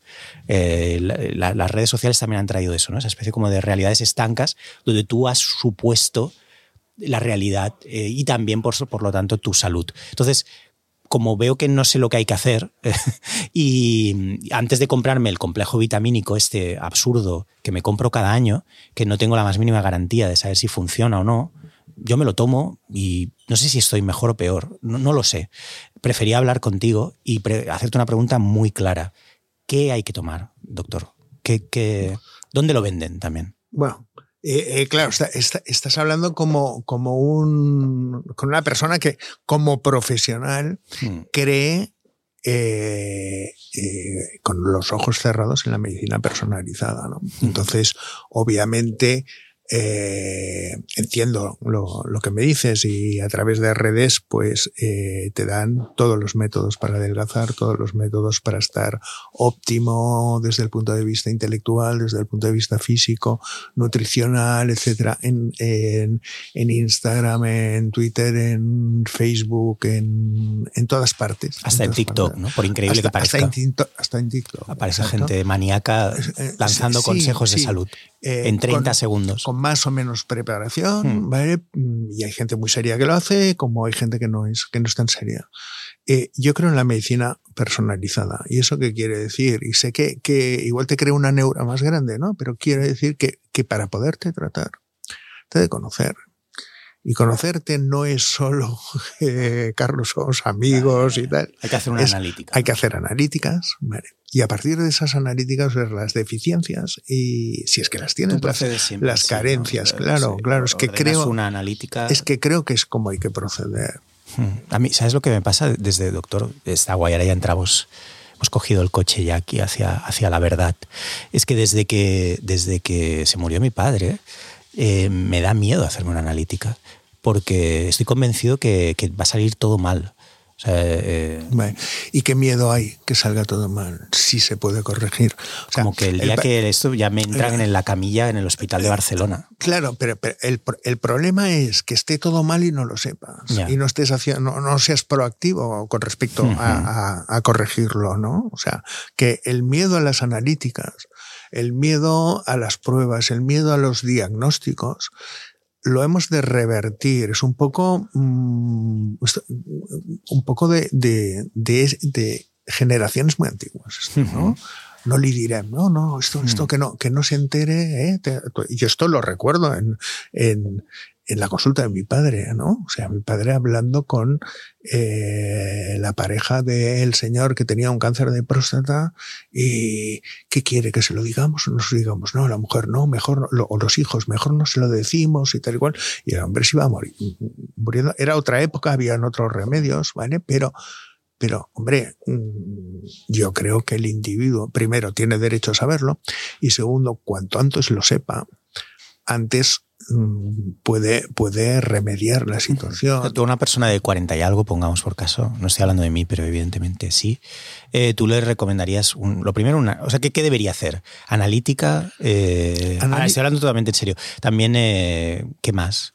Analítica y prevención sobre, la, sobre la analítica. Y, un poco es donde tendríamos que ir, ¿no? A, a trabajar la predicción y la prevención. La predicción sería hacer test ya más específicos sobre determinadas patologías que pueda haber en tu, en tu familia, ¿no? Pues oye, si tu padre se ha muerto. Era diabético, por Claro, pues si tu padre tiene una diabetes, eso hay que controlarlo en ti, porque hay, hay, ciertas, eh, hay diabetes pues eh, con factores hereditarios y hay, y hay diabetes con predisposiciones hereditarias, ¿no?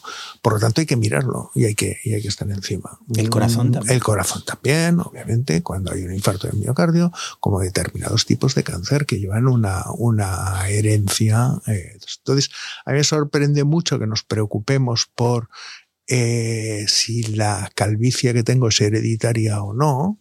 ¿eh? Y bueno, aquí estamos, todos tenemos pelo, ¿no? Pero, pero hay mucha gente eh, preocupada por si su calvicie es hereditaria, se puede hacer algún tratamiento y, y, hace tratamientos con, con, Mucha gente yendo a Turquía también. También, implantes Pero de no se hace el análisis, no se hace la analítica. Bueno, no se hacen, no se hacen los test, ¿no? Y, y, se ponen, y se ponen implantes.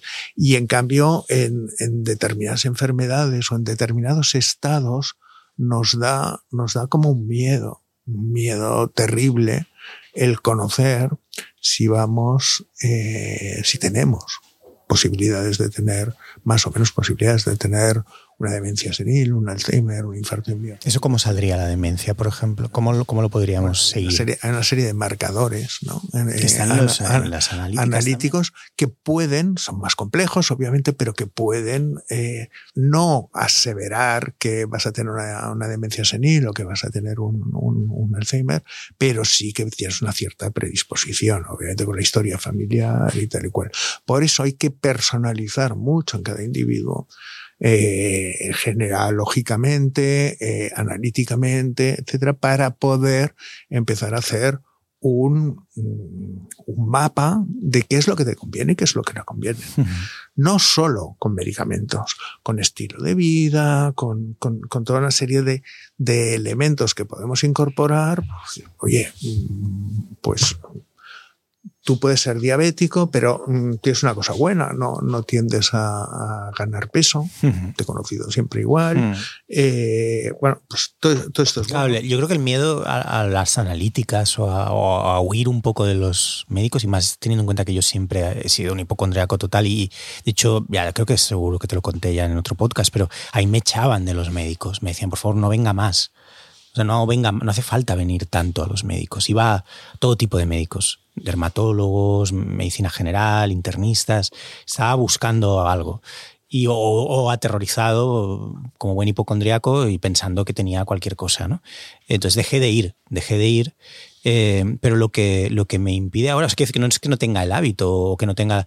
En mi caso, creo que es una especie como de síntoma derivado de un cierto estrés que me hace como evitar ciertas cosas. Uh -huh. ¿Sabes? Hay como una especie como de exceso de estrés, ansiedad, producto del trabajo, los niños y demás, eh, que me ha hecho como, como, es como, no lo sé, ¿sabes? Como el que a lo mejor sabe que quiere leer un libro pero nunca lo lee uh -huh. y sabe que ese libro le va a gustar pero lo tiene ahí y van pasando los meses.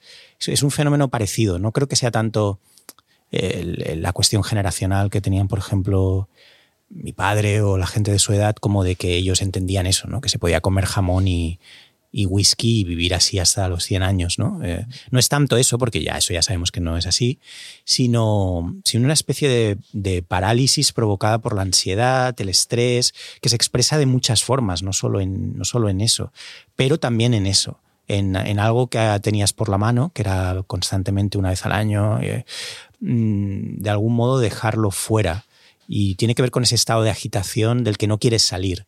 ¿Sabes? El, hay como una especie como de estar enganchado a un estado. No enganchado, sino es, es, es donde estás ahora mismo. Sí, Necesitarías es, que alguien te sacara de ahí. Es como un autoengaño de no tengo tiempo. Nadie te va vale. a llevar. Exacto. He de ir yo, he de ser proactivo. Pero tu día, en tu día estás enganchado a ese sí. estrés, por decirlo de algún modo. O sea, yo entendería más el que me llamaras una mañana eh, y me dijeras, Javier, ostras, nos tenemos que ver porque hoy tengo, hoy recibo el resultado del análisis y quiero que estés a mi lado para irme explicando cada una de las cosas que vas a sí, Justo lo tengo apuntado ¿vale? en las notas del, del, iPhone, porque esto. sabía que venías. Claro. Y lo tengo apuntado, se lo tengo que compartir al doctor esto. La, la nota dice, demasiado pánico para hacer las cosas correctamente. Creo claro. que ahí está todo. Claro, eh, pero no es el hacerte el análisis, es tener los resultados, ¿vale? Yo ahí entiendo que puedas, que puedas, o sea, yo soy muy amigo de, de que el laboratorio envía el resultado al médico porque el médico lo va a interpretar delante del paciente uh -huh. y esto de alguna manera crea una confianza porque puedes dar unas explicaciones que no explican los números, ¿vale? Tú ahí ves, hostia, ves, ves cosas en negrita o, o, flechas para arriba, flechas para abajo y dices, estoy fatal, ¿no? Y, y, ahí es donde entran los miedos, te acojonas, está... Eso, y eso lo entiendo, ¿vale? Pero no tanto el hecho de irte a hacer el análisis. El análisis te lo has de hacer. ¿Tú recomiendas uno al año? O algo uno así? al año.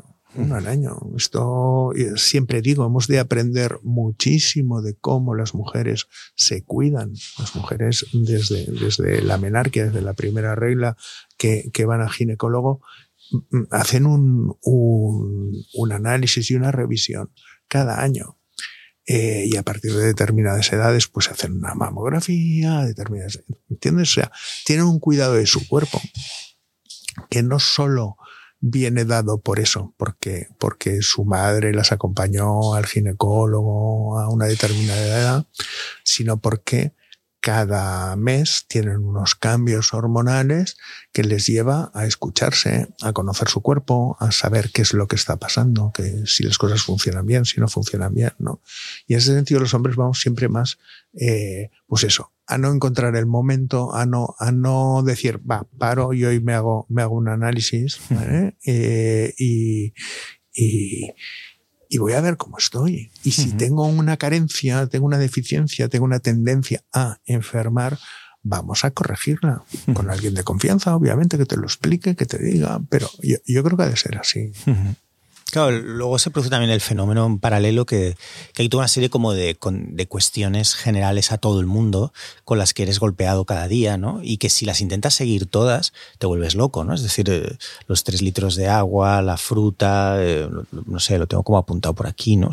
Todas las cosas que se supone que tienes que hacer cada día para comer pescado azul, eh, no sé, caminar una hora. si haces todo eso, no hay, no hay tiempo de nada más.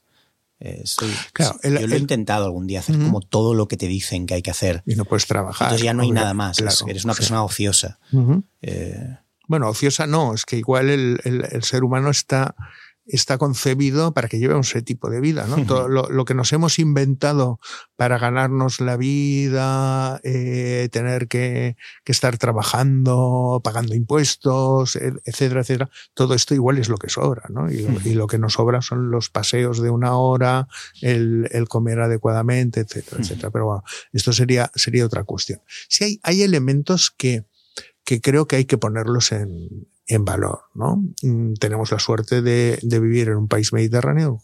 La, la dieta es, es, en principio, equilibrada.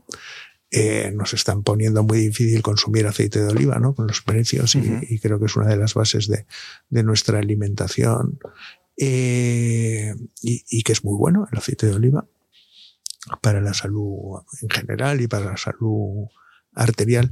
Pero yo creo que hay, que hay, que hay consejos que, que sí hay que darlos, ¿no? Y, y en ese sentido, nutricionalmente, yo diría uno que es muy, o, o dos que son muy, muy elementales. Uno es huir de las, de las bebidas eh, azucaradas carbónicas, ¿vale? las que llevan el, el gas in, inyectado, azucaradas también, uh -huh. ¿vale? y huir de los, de los alimentos procesados, básicamente. Uh -huh. Lo demás... Se acabaron los nuggets, ¿no? Es sí, se, también se, se, acabaron los nuggets o la, la Mac, lo que sea, o, -huh. o, o, la pizza, la pizza, lo que sea, ¿no? Voy a apuntar como título, ¿vale? Sí, de, de, la sí. conversación. Se acabaron los nuggets con el doctor Javier Ruiz Romero. Vale, vale. Me parece bien, ¿vale? Sí, me parece, me parece, me parece muy bien. Vale. No sé si luego, si luego no siempre. No, y luego igual sale otro. Había apuntado también Sufro mucho con el doctor Javier Ruiz Romero. ¿De verdad sufres hablando no, no conmigo? hablando contigo, sino como sí. sufro mucho sí. y lo comparto contigo ah, vale, vale, vale, para ver cómo qué soluciones se te no, ocurren. No, no, no, no. Era como un titular, en plan, su, su, sufres mucho, bueno, pues aquí está el doctor, ¿no? Era una cosa sintética, ¿no? Pero se acabaron los nuggets, está bien, porque es verdad que teniendo hijos, no sé si a ti te pasa esto, Sune, ¿tú comes nuggets? Sí, ¿verdad? Eh, teniendo hijos hay ese punto como de, como un poco autodestructivo, ¿no? Como de, ¿qué más queréis de mí? Y empezar a freír cosas. ¿Sabes? Y, claro. y, empezar a comértelas de pie en la cocina. Sí, Casi sí. como, vale, hasta y aquí hemos llegado. Y, dárselos a ellos. ¿no? no y comértelos tú también. que nadie te ha pedido como claro. que son para ellos, no hace falta que mira, comas tú también. en este sentido, uno de los, de los consejos que más agradeceré del, del pediatra de, de, de Paula, de mi hija, es comer es un juego, dejarla jugar con la comida. Uh -huh. Y obviamente después de cada comida había una ducha, porque uh -huh. las lentejas se las tiraba por, eh, por la cabeza, jugaba con los guisantes, yo qué sé, pero comía de todo. y comían de todo lo que comíamos los adultos. Y, y, comíamos bien. Y sigue comiendo eh, bien, ¿no?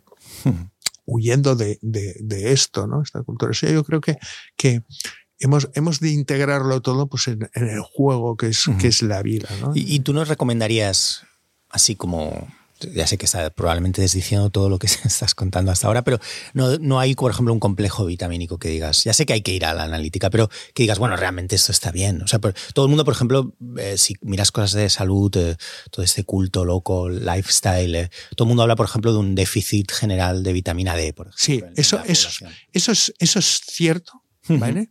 Pero y hay que tratarlo, pero hay que tratarlo con una analítica. Pero yo creo que, que si hay cosas importantes. Eh, a nivel general, a nivel de vitaminas, es estar bien de vitamina C, estar bien de vitamina D y estar bien de toda la familia de las vitaminas B. ¿vale?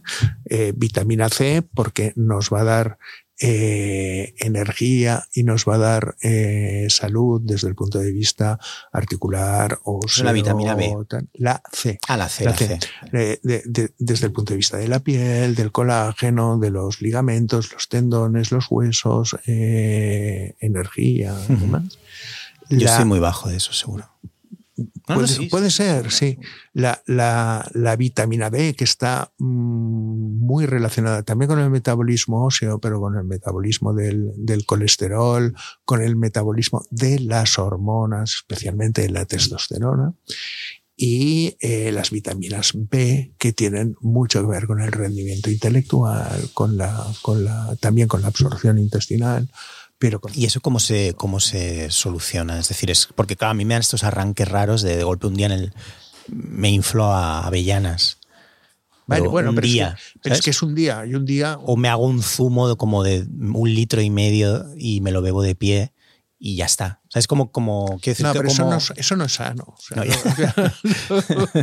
lo, que es bueno, lo que es bueno es hacerlo cada día, ¿no? Yeah. O sea, es, es, es, estar equilibrado cada pero día. Va, con la alimentación bastaría o los complejos estos, o sea, un refuerzo de, de vitamina de, D. Depende si, depende si hay carencias y depende de las épocas. O sea, y, y cuando tú, cuando empezamos este podcast, ¿no? Que hablabas mm. de, de, de, septiembre y, mm. y, y, todo, todo se reinicia el curso mm -hmm. y estas cosas y tal.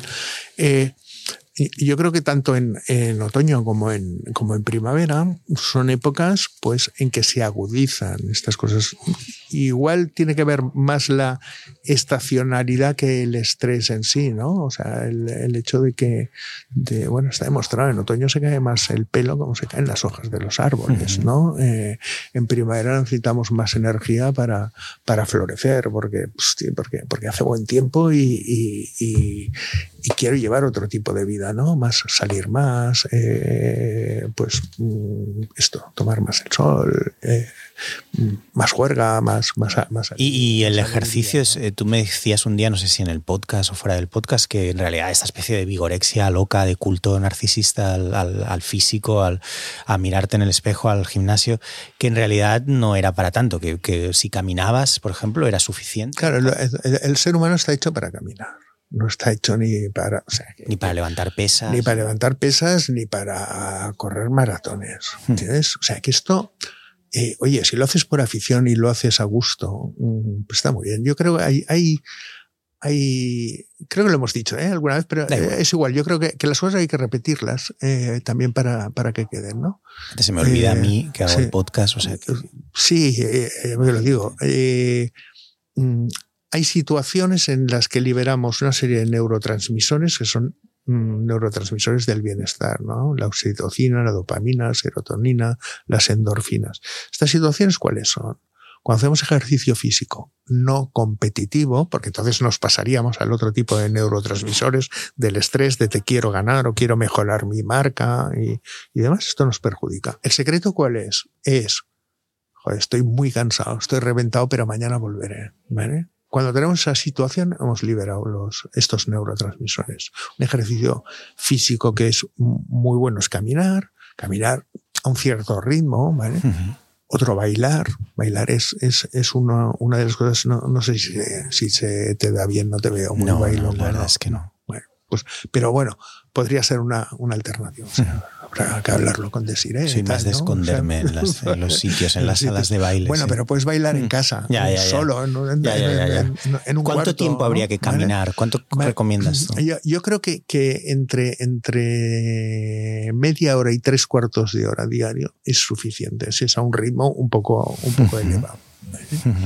La otra es reír. Sonreír sonreímos cada día todos mucho, reírnos. Y, tú que eres mm. de la guasa, no, eres tanto de reírte como de provocar que los demás nos mm. riamos y te lo agradecemos mucho. Eres, eres Carlo Medicina. yo me dedico más a... Pero eso, pero, eso, está bien. O sea, y también es un titular. Y a constatarlo, en realidad, como, casi como un extraterrestre, ¿no? que lo provoca y lo constata a la vez. ¿no? Claro. Como, vale, esto es divertido. Esto es divertido, esto es bueno y la gente, la gente se, se, se rompe la caja, ¿no? que es lo que, lo, que, lo que hemos de buscar. ¿no? Porque cuando cuando nos duele la barriga, cuando nos, nos, caen lagrimitas de la risa y demás, es cuando estamos liberando estos, estos neurotransmisores. ¿no? Y el tercero es el sexo. O sea, un, un, orgasmo es una bomba de estos neurotransmisores positivos. ¿Y lo es mayor si es en, en el, trans, en el, como consecuencia de un coito o, o, es exactamente igual si es eh, masturbación? No, es, es, depende de la estimulación, ¿no? Depende siempre del estímulo. Si el estímulo es bueno, el orgasmo es bueno. Entonces, obviamente es más fácil, probablemente en pareja, pero a veces mm, o no encuentras el momento, o están los críos por en medio, o, bueno, la, vida es complicada, pero, pero realmente... Es la masturbación es más como la, poco la, la gula del norte, ¿no? Bueno, la gula... No está mal, pero... Sí, no está mal, pero, pero, no es lo un día te ponen una, una fuente de estas, ¿no? Una cosa de, barro de estas con angulas y dices, ah, vale, era esto. Mm. Sí. Bueno, sí. ¿Un poco eso o no? Un poco. Sí. ¿O tiene las mismas propiedades, la gula y la angula? A ver, desde el punto de vista físico, no tiene las mismas propiedades, pero puede tener las mismas propiedades. O sea, tú puedes tener orgasmos por masturbación que sean bueno, brutales, ¿no? Y que, y que a nivel de, de, de, excretar neurotransmisores cumpla perfectamente su función, ¿vale? Incluso a, nivel, a nivel laboral se ha estudiado que se rinde más cuando hay sexo en el trabajo, del tipo que sea. O sea, que, obviamente, mm, bueno, pues estaría muy bien, ¿no? Que se implementara. la gente de la empresa. No, necesariamente por masturbación, porque sea, ¿no? O sea, en, ese sentido, ¿por qué? Porque libera una carga de estrés, eh, te, te aporta estos neurotransmisores eh, positivos, es un momento de relax, como esto, pero te recarga, eh, vuelves a la, a la, felicidad y a la productividad. Pero también hay el reverso de eso, que es la gente que, que por el puro estrés y la ansiedad eh, se engancha como a la descarga puntual, ¿no? Seguro que tienes muchos casos cercanos o como que, en realidad eso es producto de esa especie como de necesidad de descargas que, Internet y las redes sociales también han traído mucho eso. Estamos enganchados a ese chute jodido casi. Bueno, o sea, eso es una necesidad de descargar eh, ansiedad o de descargar eh, angustia y de buscar estos puntos, aunque sean efímeros, de felicidad, de bienestar, porque, porque estoy metido en, en una cueva de, de, estrés. Pero ahí es la expresión de otra cosa, en realidad. Entonces, lo que pasa es que eso engancha, claro. O sea, todo, todo lo que es bueno y positivo eh, eh, engancha y puede, y puede convertirse en, Sí, como el alcohol. O, el alcohol, por ejemplo, eso ya me lo dijiste creo la otra vez, pero son los temas que me importan, doctor. Eh, una copa de vino, esto.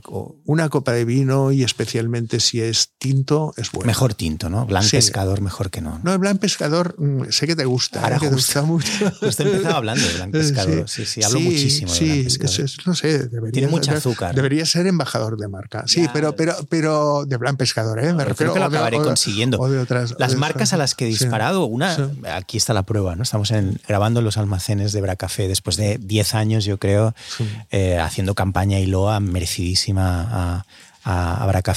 Luego la otra fue al Valle, que también perfecto, ¿no? Vino la señora de marketing y me trajo, esto te lo conté, ¿no? Me trajo una botella. No, te lo conté esto? pues sí, me, hizo una botella con mi nombre. Sí, ya, luego te envié una foto, sí. Y lo saqué en Leitmotiv y bueno, una maravilla. Y ahora me queda, me, realmente me queda Blanc Pescador y, Frankfurt Casa Vallés. ¿Sabes? Frankfurt Pedralbes. Bueno, Frankfurt Pedralbes, es, joder, hemos ido todos y es, una institución en Barcelona y es un, vaya, un Frankfurt exquisito y que, que mm. todos nos lo hemos, nos lo hemos comido.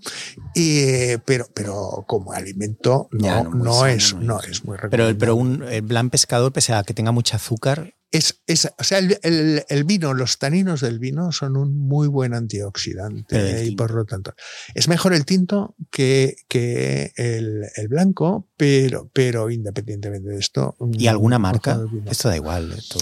a ti hay uno que tú digas, joder, este, este tema me interesa. No, yo, yo, soy, yo, soy de, yo soy de Rivera y de Rivera del Duero, pero, pero marcas no sé. Cuando luego voy al súper. No soy enólogo, entonces yo, yo me, dejo, me dejo aconsejar. Yo también busco. Bueno, Cune creo que es, que es un Rioja. Hablo como de vinos de que veo que valen como que 7, 8 euros, que están bien, ¿no? No sé nada. A mí me gusta, no sabes. A mí me gusta mucho el pago de los capellanes. Los smoothies, por ejemplo, ¿qué piensas de ellos? no lo digo en serio, esta cosa como que te atiborras como de golpe, como de, de, un combinado, así que veo que la gente lo hace mucho, de cale y un plátano y, y se lo meten todo. ¿Smoothies en casa? Sí, yo me hago. ¿Con me qué, hago ¿con qué? porque, eh, bueno, mm, de, de, todo, normalmente fruta, ¿vale? Pero a veces le pongo espinacas o a veces. Mm, pero, pero siempre lleva un zumo de un cítrico, mm, normalmente. Por ejemplo, naranja, naranja o limón. Y no es asqueroso eh, luego. no, lo, digo totalmente en serio. luego el resultado dices, vale, es asqueroso. No, el resultado, a, ver, vas mucho a tus gustos, ¿no? Yo, me gusta mucho la piña. ¿Qué pones? ¿Naranja, piña, por ejemplo? Naranja, piña, plátano. Y luego le pongo algún verde también. Pero a veces le pongo pera, a veces le pongo manzana. Mm, y, luego cuando ves el resultado hay como cosas ahí flotando y tal, no dices como... No, no, me lo... Me lo, Es todo líquido, ¿eh? o sea que me lo, me lo paso y eso por, realmente el, por el turmix y tal. Mira, yo creo que es una manera muy sana de comer fruta, de comer la fruta entera, porque una de las o sea, lo de pelar la fruta, bueno, coño, la piel de un melón no te la vas a comer, la de la sandía mm. tampoco, ¿no? La del plátano tampoco conviene, pero la del melocotón, la de la pera, la de la manzana, tiene muchas, muchas propiedades antioxidantes y normalmente la despreciamos. Y aquí se trata de incluirla, de incluirla en el, en el de esto, ¿no? Como, como la naranja, sí, la, la, la trituras, pero no es igual que un zumo, porque ahí, ahí estás triturando pulpa, ¿no? Tiene un, tiene un espesor diferente al de un zumo, ¿no? zumo está como colado no, no está aquí, es, tiene, tiene toda, toda la esencia, tiene más, más propiedades y el hecho de que sea en zumo ayuda mucho a hacer la digestión. Claro, porque esa es otra de las cosas, ¿no? Que yo todo el mundo que veo a mi alrededor está como un poco, yo, yo seguro que también, como un poco inflado. Sí, no, no gordo, sino no, como... No, inflado, yo, más que, yo más que tú. No, pero eh, inflado, inflado. quiero decir, como que ves que estamos inflados, o sea, lo que, lo que tomamos o no sé qué pasa, el estrés, o, hay como una especie de inflamación rara, ¿no? ¿Cómo se puede bajar esa, esa sensación como de, creo que estoy inflado? O sea, no, no es una cuestión de gordo, es una cuestión de que no, no sé qué, qué hago. ¿A ti te pasa esa sensación, Sune, a veces también? Como de estoy inflado. Soy una, no, bueno, no, eh, gordo, inflado. Eh, creo que tiene más que ver con, con, con el estrés, ¿no? Sí. Con, sí el estrés con el, con el cortisol. ¿Qué es el cortisol? Cortisol es una, una, una hormona que, se, que producimos con el, con el estrés. Y, si bajáramos el estrés, bajaría la inflamación. que puede ser también como por aquí, así como el estómago, Luego, esa sensación también, de también porque no comemos bien, ¿no? Porque, porque, porque no masticamos, porque la, mm. la, hora de comer, como decía, se ha convertido en 10 minutos de pie mientras le mm. preparo la cena a mis, mm. a mis hijos, ¿no? Bueno, la, la, hora de comer es la hora de comer. Es toda. Básicamente me estás diciendo que hay que irse a la Polinesia y ya está. Bueno, eso sería lo ideal, ¿no? Si pudiéramos, es que al final somos esclavos de un mundo que nos hemos montado que, que, no sé si, si tiene mucho sentido, ¿no? Y vale la pena analizarlo. Desde mi perspectiva, desde mi edad, te diría que hay cosas que tienen sentido, hay muchas cosas que no tienen sentido. O sea, mi plan B, que nunca, no, no, no sé si lo haré, ¿eh? pero mi plan B siempre ha sido acabar en Indonesia, en una playa, con una libreta y, no, necesito, más. Como Gauguin o uno de estos, sí, Sí, que, de golpe desaparecen, sí, Rimbaud, uno, un poeta de estos. igual ni, ni siquiera, ni siquiera con un ordenador para poder hacer un podcast mm, contigo, sino Ya, ya un día pues pasarás por ahí o, o, alguien te mandará la... No, un día vamos un y yo con, con, la unidad móvil. Claro, y tenemos la libreta y la leemos juntos, ¿no? De, de pensamientos, dibujos raros y... Y, un poco todas esas reflexiones que estás compartiendo hoy con nosotros y con eso vale la pena acabar, yo creo que se pueden encontrar ahora en, tu canal nuevo de YouTube, que es una de las cosas guays que podíamos comentar hoy. ¿Por, qué? ¿Qué es lo que te lleva? Eres un tío que evidentemente comunicas muy bien. Ah, sueles aparecer no solo en medio offline, sino si se te busca, apareces en otros. se te puede encontrar dando entrevistas en Radio Nacional, eh, con, incluso con youtubers. He visto piezas que, están muy bien. Em, y ahora, ahora has abierto este canal donde, bueno, lanzas cápsulas, opiniones? Eh, ¿Qué, es lo que te lleva a eso? Bueno, pues probablemente esa necesidad de comunicar cosas que, al final me parecen esenciales, ¿no? Que, porque, mm, bueno, lo, que hemos venido hablando, porque hemos perdido, creo que hemos perdido un poco el norte de lo que es la salud, de lo que es cuidarnos, de lo que es saber vivir, ¿no? Eh, de, de, que nos hemos vuelto muy, muy rehenes de, de nuestro propio, de nuestro propio juego, es como un monopolio que no se acaba nunca, ¿no? Que, que compras, vendes casas, cambias de calles, cambias de ciudades, cambias de, de esto. soy el primero, ¿eh? O sea, en mm. mi vida actual, pues está, tú lo sabes, está pasando, está pasando en el AVE, o sea, mm. yo, viajo cada semana, pues, pues mañana, pues eh, a las nueve tengo que estar en Marbella operando mm. y por la noche duermo en Madrid, estar en Madrid hasta, hasta el viernes, el viernes regreso a Barcelona, es toda una locura, ¿no? Una locura que tiene sus espacios de reflexión y, de escritura y que sigo escribiendo, como te digo, el ensayo, sigo haciendo los poemas de, siempre y demás, pero, pero mm, bueno, me, gusta en, el canal de YouTube, pues, pues esto, hacer pequeñas reflexiones eh, y, que, que, que, las personas piensen o recapaciten, nada, porque son, son cápsulas cortitas piensen en pequeñas cosas que son importantes, ¿no? Como, como mm, bueno, cuando hablábamos este, este último, ¿no? De, de la erección. Cosas que damos por hechas como me levanto con una erección, que a veces hasta te puede molestar porque tienes ganas de orinar y, y bueno, no, no, aciertas, ¿no? O sea, en la taza y, demás. Eh, es un signo de salud. Y es un signo de salud que hemos de poner en valor y que quiere decir que, que todo tu sistema eh, eh, vascular, arterial, eh, coronarias, etcétera, todo funciona bien, ¿no? Por lo tanto, hay que, hay que darle valor. Y por contra, si no funciona, es una alarma de que eh, no solo hay un problema de erección, un problema en el pene, sino que puede haber un problema sistémico, un problema general de todo el, de todo el organismo y que por lo tanto el, cuerpo nos da esa, esa larva. Cosas así que son muy pequeños detalles, pero que creo que vale la pena que aprendamos un poco a, a escucharnos, a tenernos en cuenta, a, a, a mirarnos, ¿no? A mirarnos tanto, tanto exteriormente, tanto físicamente como, como por dentro. Bueno, pues eh, todo eso se puede encontrar en el, en el canal del doctor Javier Ruiz Romero. Si ponéis doctor Javier Ruiz Romero, YouTube, ahí aparecerá. Es un canal en que seguro que, que se irán encontrando muchas cosas.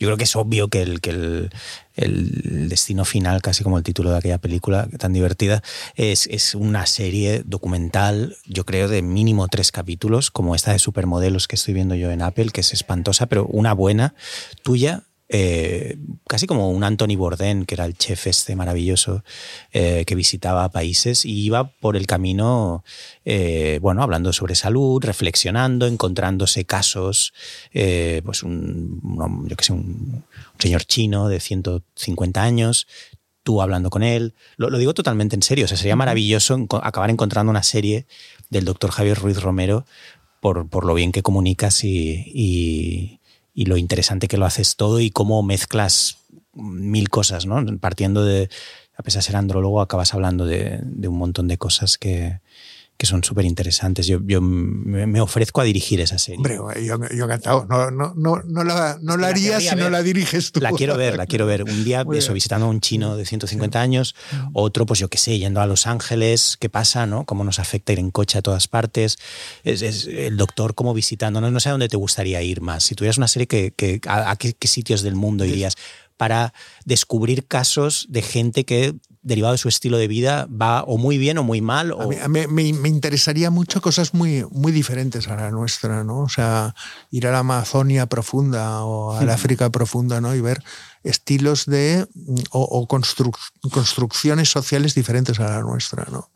Construcciones sociales en que eh, se tienen hijos a los 14, a los 15 años, los cuidan los abuelos, que son los sabios, y mientras los, los, los, padres de los que han sido padres, eh, bueno, esos son los abuelos, los mm. cuidan los bisabuelos, ¿vale? están cazando o están cultivando, ¿no? Un poco el, el, el, el constructo diferente, ¿no? De, de, de, una sociedad en la que eh, no hay parejas, eh, la familia es toda la tribu. Mm, esto me, me, me, atrae mucho porque mm, me gustaría mucho poder llegar a, a tener el relato en mi cabeza de por qué ha ido cambiando tanto la, la, la estructura, la estructura de, de social, ¿no? De social y, y, creo que ahí ha influenciado mucho pues eh, las religiones, ha influenciado mucho las guerras, el feudalismo, etcétera, para, para irnos agrupando y al final somos, entre comillas,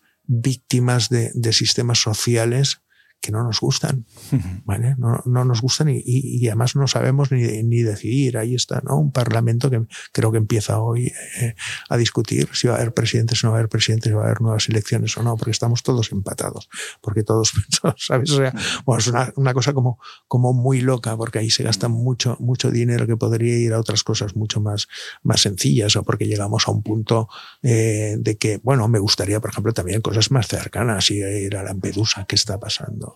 Porque, porque, no, porque no podemos eh, un continente como Europa rico eh, absorber eh, con naturalidad a ciudadanos de nuestro propio mundo que están viviendo situaciones de crisis, de emergencia brutal, etc. O sea, cosas que me parece que, que, que, que hay que afrontarlas.